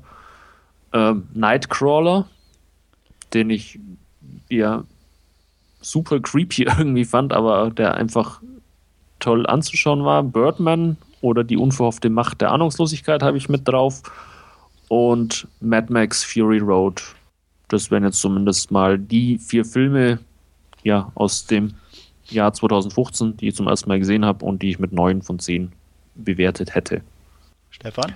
So einen wirklichen Neuner gab es bei mir leider nicht dieses Jahr, vom Zehner ganz zu schweigen. Ähm, ich hatte aber ein paar gute Achter dabei, definitiv. Da würde ich auf jeden Fall erstmal The Guest erwähnen sehr schöner, kleiner, fieser B-Film. Review ist vorhanden und den haben wir auch schon mindestens im Last Scene irgendwo durchgekaut, richtig? Ich glaube. Ja, ich hatte glaube den auch, auch gesehen. Also ja, ja. Also definitiv mit guten 8 von 10 The Guest, wo wir gerade bei Miss Monroe sind. Uh, It Follows, ebenfalls gute 8 von 10 von mir. Definitiv der beste Horrorfilm, den ich dieses Jahr gesehen habe. Ähm, schönes atmosphärisches Ding. Ähm, sehr schön stimmungsvoll. Ja, auf jeden Fall wert, die 8 von 10. Ebenfalls gute 8 von 10 hat von mir Turbo Kid bekommen. Einfach ein schöner Spaßfilm, ähm, Science Fiction, Apokalypse, Trash, Humor mit Herz. Ähm, gefiel mir echt gut. Auf den bin ich auch gespannt. Den habe ich auch schon Ewigkeiten der auf, der, auf der Leihliste. Eine ja. Honorable Mention wert. Aber der hat, glaube ich, ich hatte dem, glaube ich, nur sieben gegeben. Okay. Welcher auch noch starke 8 von 10 bekommen hat, war eigentlich mein erster Kinofilm des Jahres, Birdman. Hat Wolfgang ja auch schon erwähnt, dass der stark war. Fand ich auch. Muss ich auch sagen. Tolles Ding. Und ebenfalls mit 8 von 10 dabei Mad Max Fury Road. Hat mir Spaß gemacht. Aber jetzt nicht so, dass es so ein super Highlight war. Sicario mochte ich sehr gern. Und Nightcrawler mochte ich ebenfalls. Deswegen Honorable Mention, einfach, weiß ich nicht, weil er mir so irgendwie in Erinnerung geblieben ist, würde ich sagen, uh, Wolf of Wall Street. War ich positiv von überrascht. Mhm. Gibt nur eine 7 von 10 von mir, wie manch anderer Titel, aber irgendwie ist er mir so beim, beim Durchgehen innerlich das Jahr noch irgendwie auf den Schirm gesprungen, hätte ich fast gesagt. Aber das wirklich nur als Honorable Mention. Die anderen sind meine 8 von 10 Kandidaten. Vielleicht habe ich jemanden vergessen, kann sein. Aber einfach um nochmal zu wiederholen: The Guest, uh, Birdman, Mad Max, Turbo Kid, It Follows, Sicario, Nightcrawler. Sind meine Titel. Okay, also ich mach's mal von hinten rein. ähm, ich habe eine Top 10 gemacht. Ähm, wobei bei mir die Schwierigkeit besteht, was einfach immer, wann ist der Film tatsächlich rausgekommen, wann hat man ihn gesehen. Gerade so mit dem Fantasy Filmfest stehe ich immer wieder vor dem Problem, dass ich Sachen manchmal früher sehe, äh, was mir eben letztes Jahr mit It Follows passiert ist, der ja eigentlich ein 2015er Release war. Ich hatte ihn 14 gesehen und da auch in meiner Top 10 drin. Deswegen wäre, wenn ich jetzt 2015 Release annehme, in meiner Top 10 Liste vorhanden. Hatte ich ihn jetzt aber schon 14, deswegen ist er nicht da mit drin.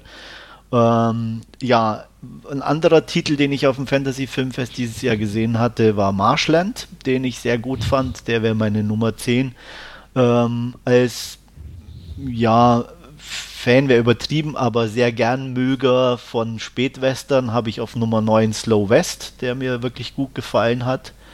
Ähm, als alter Asien-Spezialist in Anführungsstrichen nicht, äh, aber ich sehe gerne Asien-Filme, nicht ganz so viel wie Wolfgang, aber immer mal wieder.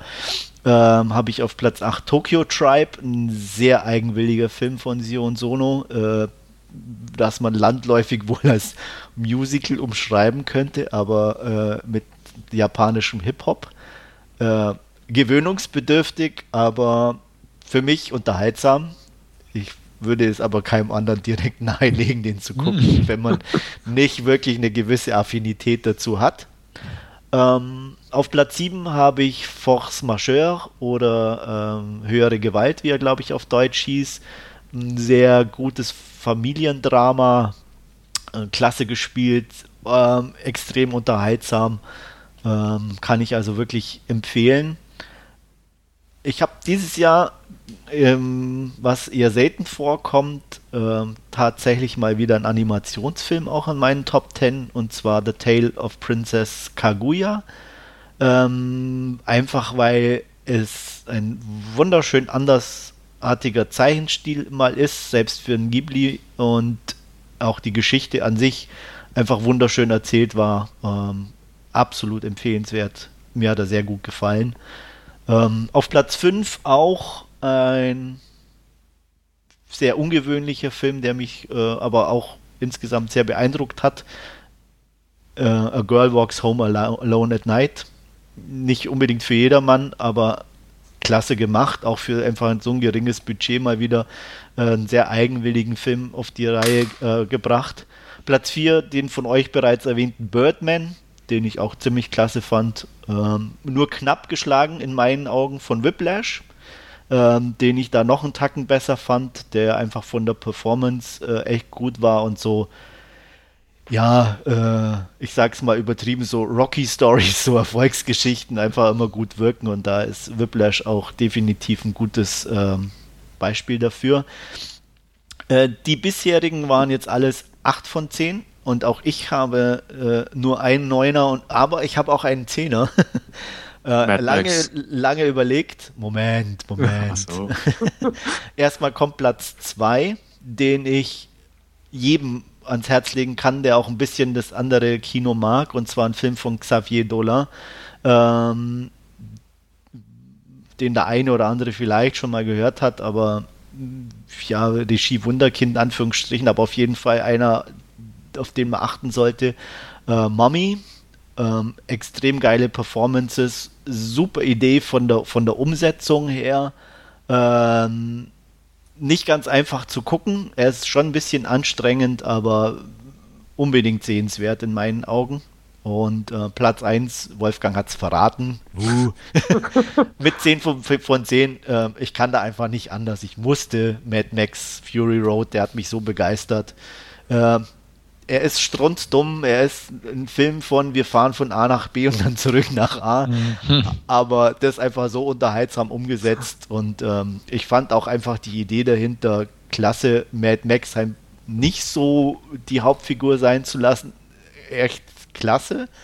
Ähm, und auch die echt gut versteckten Kleinigkeiten, wo man immer auch dann überlegen kann, äh, wie die anderen drei Teile damit reinspielen. Ich sage nur die kleine Handorgel und ähnliches. Ähm, einfach echt Spaß machen und ähm, deswegen für mich klar der beste Film, weil er für mich am unterhaltsamsten war. Ähm, Mad Max Fury Road.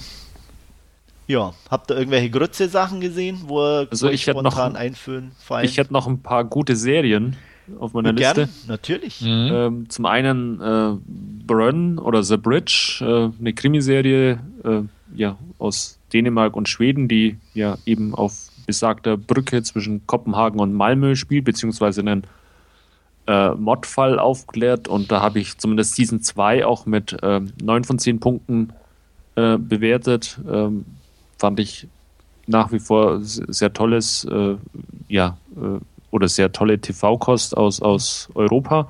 Da will ich das Remake sehen. Ja, da bin ich auch gespannt, aber das haben sie, glaube ich, auch abgesetzt nach zwei Folgen äh, mit. Ja, ich glaube auch, ja. Diane Krüger und, und äh, wer spielt den mexikanischen Counterpart? Da? Oh, den Namen vergesse ich immer. Ja. Mhm. Also da bin ich auch gespannt, äh, will ich auch sehen, das Remake. Das mhm. kann ich mir durchaus auch ganz spannend vorstellen, da an der US-mexikanischen Grenze. Ähm, ja, in ähnliche Gefilde hat es mich mit Narcos verschlagen. Äh, das ja die Geschichte von, von Pablo Escobar beginnt zu erzählen. Ähm, fand ich ja auch sehr stark gemacht. Ähm, ebenfalls auf Netflix auch äh, Jessica Jones von Marvel. Ähm, hat mich echt begeistert, fand ich auch nochmal deutlich besser als, als äh, Daredevil, ähm, also die Serie, die ja auch schon relativ gut wegkam bei mir, aber ähm, Jessica Jones hat da definitiv nochmal was oben drauf gesetzt. Und ähm, ja, ein äh, Serienfinale. Ähm, die letzte Season von Justified war auch echt nochmal äh, cool anzuschauen und äh, toller Abschluss der Serie. Hm. Also die beste Serie 2015, die ich gesehen habe, war dann wohl die erste Staffel von True Detective, muss ich sagen. Die fand ich sehr, sehr stark. Stimmt, die gab es auch noch, ja. Genau. ähm, die fand ich einfach stark. Die war anders, war gut gespielt, war stimmungsvoll, ruhig, aber irgendwie echt, echt toll. Und ähm, ich bin vorsichtig gespannt auf die zweite, aber da es ja komplett was anderes ist, mhm. ähm, kann man das so ein bisschen vernachlässigen, sage ich mal. Also dass das irgendwie das direkt aufbaut oder so. Ähm, dementsprechend als abgeschlossenes Ding sowieso. Das war so die beste Serie, die ich okay. gesehen habe. Ich habe die 2014 gesehen, darum ist die nicht mit ah, okay. drauf. Ähm, mhm. Ein Arbeitskollege von mir hat jetzt zufällig die Tage gesagt, dass er äh, die zweite Season zumindest auch nochmal deutlich besser fand, wie, wie die erste. Ähm, ist jetzt auch eher, glaube ich, so ein Ausreißer dann. Ähm, ja, es gibt einfach Leute, die den ersten einfach zu, zu laberbackig ja. fanden, so ungefähr. Also na, ich kann auch Leute sagen, die reden ja nur die ganze Zeit. Und ich auch sagte, ja, aber. Wie sie reden. Genau. McConaughey's Akzent allein, nur um äh, Andreas nochmal aufzustacheln. Äh. Nee, ähm, wie gesagt, fand ich saustark die Serie und ich fand sie auch kein Stück langweilig, obwohl fast nur geredet wurde und so weiter und so fort. Also ähm, echt gut, aber ich kenne auch Leute, die ähm, definitiv gesagt haben, boah, langweiliger Scheiß, geht gar nicht. Aber naja, die nehme ich halt nicht so ernst. Also mein Serienhighlight war letztes Jahr definitiv die erste Staffel von Fargo. Mhm. mhm. Ja. Habe ich noch nicht gesehen. Also möchte ich sehen, genauso wie die zweite, die ja auch sehr, sehr gut ja, sein. Da muss ich jetzt nochmal anfangen. Ja, aber da. Ah, die, die, die, zweite, da war ja auch im, im, im, Forum schon die Diskussion mit den letzten Folgen. Ja, aber ist mir egal. Ähm, ja, äh, ich habe sie mittlerweile auch gesehen. Ah, ja, ist definitiv was dran an dieser Kritik. Okay, ja, werde werd ich auf mich zukommen lassen. Ja. Aber wie gesagt, ich, ich habe ja gesagt, die erste Staffel, ne? Ja. Die zweite kenne ja. ich noch nicht. Aber die fand ich auf jeden Fall echt unterhaltsam. Auch äh, beim Hollywood Reporter, also auf der Seite, die ja auch die Zeitschriften machen, wurde auch die zweite Staffel zur besten Serie des Jahres gekürt. Also okay. die scheint trotzdem ziemlich gut zu sein, auch wenn die, wenn sich die Geister scheiden, scheinbar ja. am Ende oder so. Ja, man kann es nicht jedem recht machen. Ich werde mhm. auf jeden Fall gucken und mich überraschen lassen. Mhm. Also definitiv, ja. Grütze waren wir gerade, ne? Ja. Also ich habe ähm, viel Grütze gesehen, leider. Und ähm, das bringt mich auch gleich darauf zu sprechen, dass eigentlich 2015 insgesamt für mich eher ein schwaches Jahr war. Ich meine, ich glaube, irgendwie tendenziell tendiert man dazu, äh, tendenziell tendiert man, ist auch gut, ähm, hm. Sowieso immer alles irgendwie schlechter zu finden als die letzten Jahre, aber irgendwie für 2015 kann ich es zumindest mit Zahlen belegen, weil so wenig hm. gute Wertungen hatte ich selten. Die Ansprüche halt so hoch. Das kann auch sein, das weiß ich nicht, aber ich glaube eigentlich nicht. Hallo, ich habe Mad Max 10 Punkte gegeben. ja, eben. Also, ne, äh, von wegen Ansprüche. Ja, Kann es eigentlich nicht ja, sein. Eigentlich nee, aber ich, ich, weiß es nicht. Aber. Er hat ähm, Fantastic Four fast 6 gegeben. Ja, eben, ne? Also, ja. wir, wir reden hier über Anspruch. ähm, also, mit am schlechtesten dieses Jahr war definitiv Therapie für einen Vampir. Ähm, diese österreichische. Wurde mir ausführlich davor gewarnt. Ja. ja. Ähm, ich weiß, ich tue mich immer schwer auch mit, mit einem Jahr, wie gesagt, mit dem Zuordnen. Was ich noch gesehen habe dieses Jahr war Outcast. Der war ja, auch extrem ja. schlecht. Ähm, ich weiß aber nicht, ob das ein 14er oder 15er Titel ist.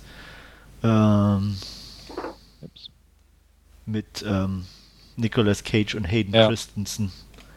Also die haben beide irgendwie einen von zehn Punkten bekommen. Was fast gut ist. Und äh, ich habe ganz viele mit zwei von zehn. Also um nur ein paar irgendwie zu nennen: Jupiter Ascending, Monster Star Continent. Was hatte ich denn da noch irgendwie? Also keine Ahnung. Auf jeden Fall äh, mehr als mir lieb ist. Äh, Teenage Mutant Ninja Turtles. Oh, ja. Ja. Wie gesagt, also falls einer von 14 dabei ist, bitte ich um Entschuldigung, aber ähm, und was hatte ich dann noch? Ähm, naja, den von dir dann doch etwas besser bewerteten Mordecai, den habe ich auch mit drei von zehn Punkten bewertet. Ähm, und ähm, leider musste ich auch einen von Fantasy Filmfest, diesen Infini, äh, mhm. dem hatte ich auch nur drei von zehn Punkten gegeben. Ich wollte ihn eigentlich mögen, aber er tat es mir zu schwer. Ja, also ich habe jetzt von den größeren Filmen keine so schlecht bewertet, aber auch viele nicht gesehen. Auch die, die von dir gerade so aufgeführt wurden, die habe ich alle noch nicht gesehen. Ja. Von meinen B-Movies, die ich ja auch regelmäßig konsumiere, da waren so einige Grützdinger dabei. Das Turkey Shoot Remake habe ich da eins von zehn mit Tendenz zu zwei gegeben. Äh, April Rain mit Luke Goss habe ich noch in Erinnerung, der war echt kacke. Ähm, ja, solche Sachen halt, aber da, ne, es ist halt ein anderes Niveau als Jupiter Ascending, sag ich mal, ja. wo man 150 Millionen ausgibt, um richtig Scheiße zu bauen oder ne, 500.000 und bringt nur einen Scheißfilm zustande. Ah. Da, da, kann man doch irgendwie noch ein bisschen in Relation setzen. Nichtsdestotrotz äh, Mist bis Mist so ungefähr. Ja. Aber äh, wie gesagt, ich habe so viele von den größeren Filmen, die einfach, wo ich schon die Befürchtung hatte, die sind madig auch noch gar nicht gesehen. Also so Teenage Mutant, Mutant Ninja Turtles habe ich nicht gesehen oder auch hier den Outcast trotz Nicolas Cage habe ich noch nicht gesehen, genauso wie Left Behind mit Nicolas Cage habe ich noch nicht gesehen. Ähm, solche Sachen, wo ich auch schon Ahnung habe, dass die echt abschmieren. Also von, dem, von den großen Filmen weiß ich nicht, weiß ich gar nicht. Da ist, glaube ich, fast schon Terminator mit so der schlechteste gewesen. Ansonsten, ja, mit auf jeden Fall ganz weit vorne dabei. Ja, also also wie gesagt, auch weil ich halt viele größere nicht geguckt habe. Ja. ja, ich habe auch dieses Jahr leider relativ wenig aktuelle Filme gesehen. Mhm. Ähm, ich kriege die dann halt auch immer erst mit Release auf Scheibe oder so oft mit. Wie gesagt, Kino eher selten. Star Wars mhm. hatte ich dann noch äh, zum Jahresende geschafft. Ähm, mhm. Aber. Ja, da fehlen mir auch noch ein paar, so der Marcianer. Äh, ja, da habe ich gerade das Buch gelesen, das ja. fand ich recht gut. Ja, beste, Komö beste Komödie beste Jahres. Ja. ja. naja, er bringt ein paar nette Ka Witze sozusagen, also wahrscheinlich deswegen Komödie, zumindest im Buch, wie gesagt, aber nee, ja. habe ich auch nicht verstanden. Aber äh, Golden Globes, tut mir leid, also Lady Gaga, hallo, äh, ist schon ein bisschen strange, oder? Ich weiß nicht, vielleicht ist sie ja so gut. Ja. Ja, aber es ist, ja, also aber die Auszeichnungen, also es las sich schon so eher irgendwie alles sehr sicher von, ja. von äh, ja, aber selbst wenn sie gut ist, äh, aber kann man, kann man sie irgendwie äh, lobend erwähnen oder so. Aber es ist schon, ich, es gab, glaube ich, weiß nicht wer, aber irgendwie schon, glaube ich, andere, die es dann eher verdient hätten. Oder ja, so. die haben ja gesagt, Kristen Dunst hätte es verdient. Zum Beispiel, sie, die spielt in Fargo, glaube ich, mit. Ne? Genau. Ne? Äh, ja, äh, na, solche, solche Dinge. warum kommt man auf, also wenn sie nicht gut ist, warum Lady Gaga? Also ja. es ist jetzt nicht so, dass man sagt, oh, sie, also es ist ja nicht so, der DiCaprio-Faktor. Man muss ihm endlich mal eingeben, so nee, ungefähr. Aber vielleicht aber so neu. kommen wir ins Gespräch und alle reden über uns. Ja, weiß ich nicht. Die ja, lieber schlechte Werbung als gar keine Werbung.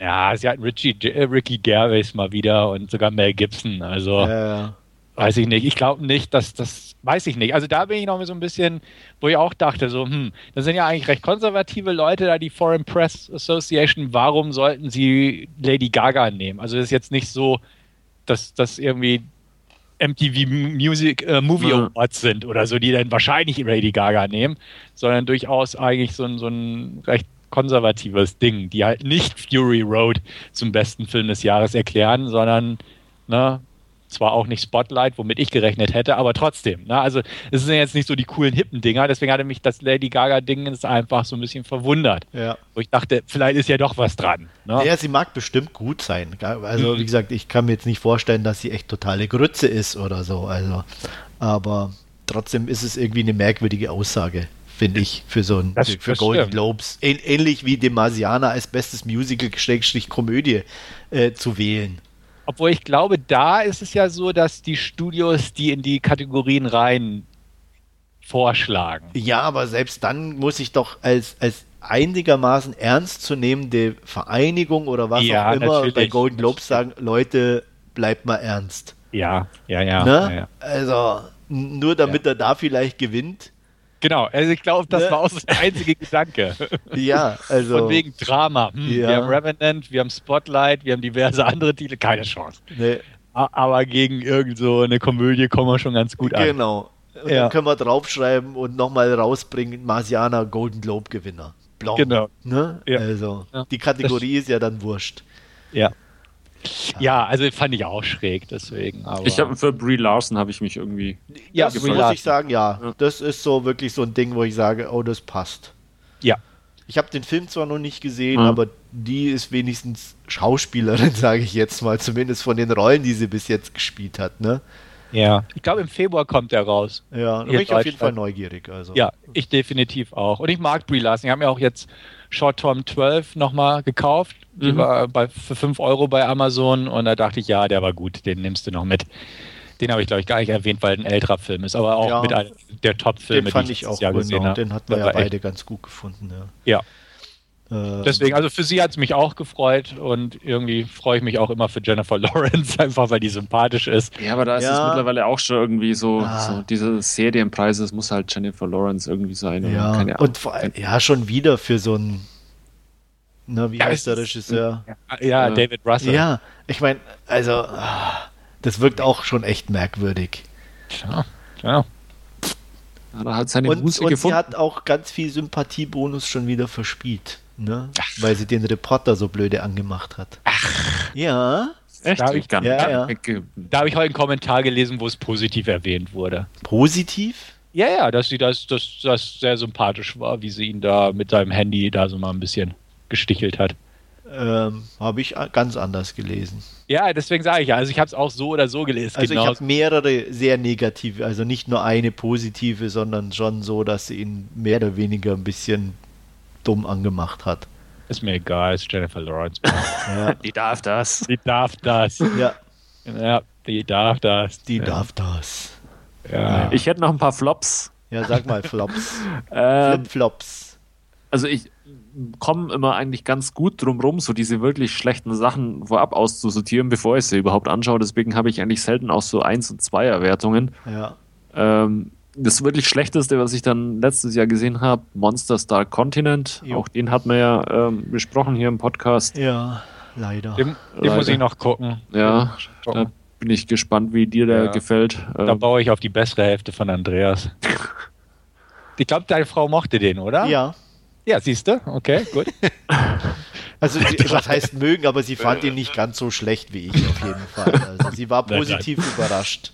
Positiv überrascht, ja. okay. Ja, das, das bin ich dann hoffentlich auch. Ja. Und äh, auch ein Film, den ich im Podcast ja schon vorgestellt hatte, mit vier von zehn äh, Wolf Warriors, äh, so ein chinesisches High-Budget-Militär-Ding, das hat auch nicht wirklich ja, funktioniert ja. hier bei uns. Ja. Aber okay. Stefan, da warst du, glaube ich, noch äh, wegen Scott Atkins, war es, glaube ich. Ja, ist halt ein Action. Ja, also da, den, den würde ich mir leihen oder so ja. billig kaufen, wenn er hier rauskommt. Einfach, ja. Klar, klang alles nicht so toll und ich kann es mir auch vorstellen, aber den würde ich mir einfach mal aus Neugier angucken.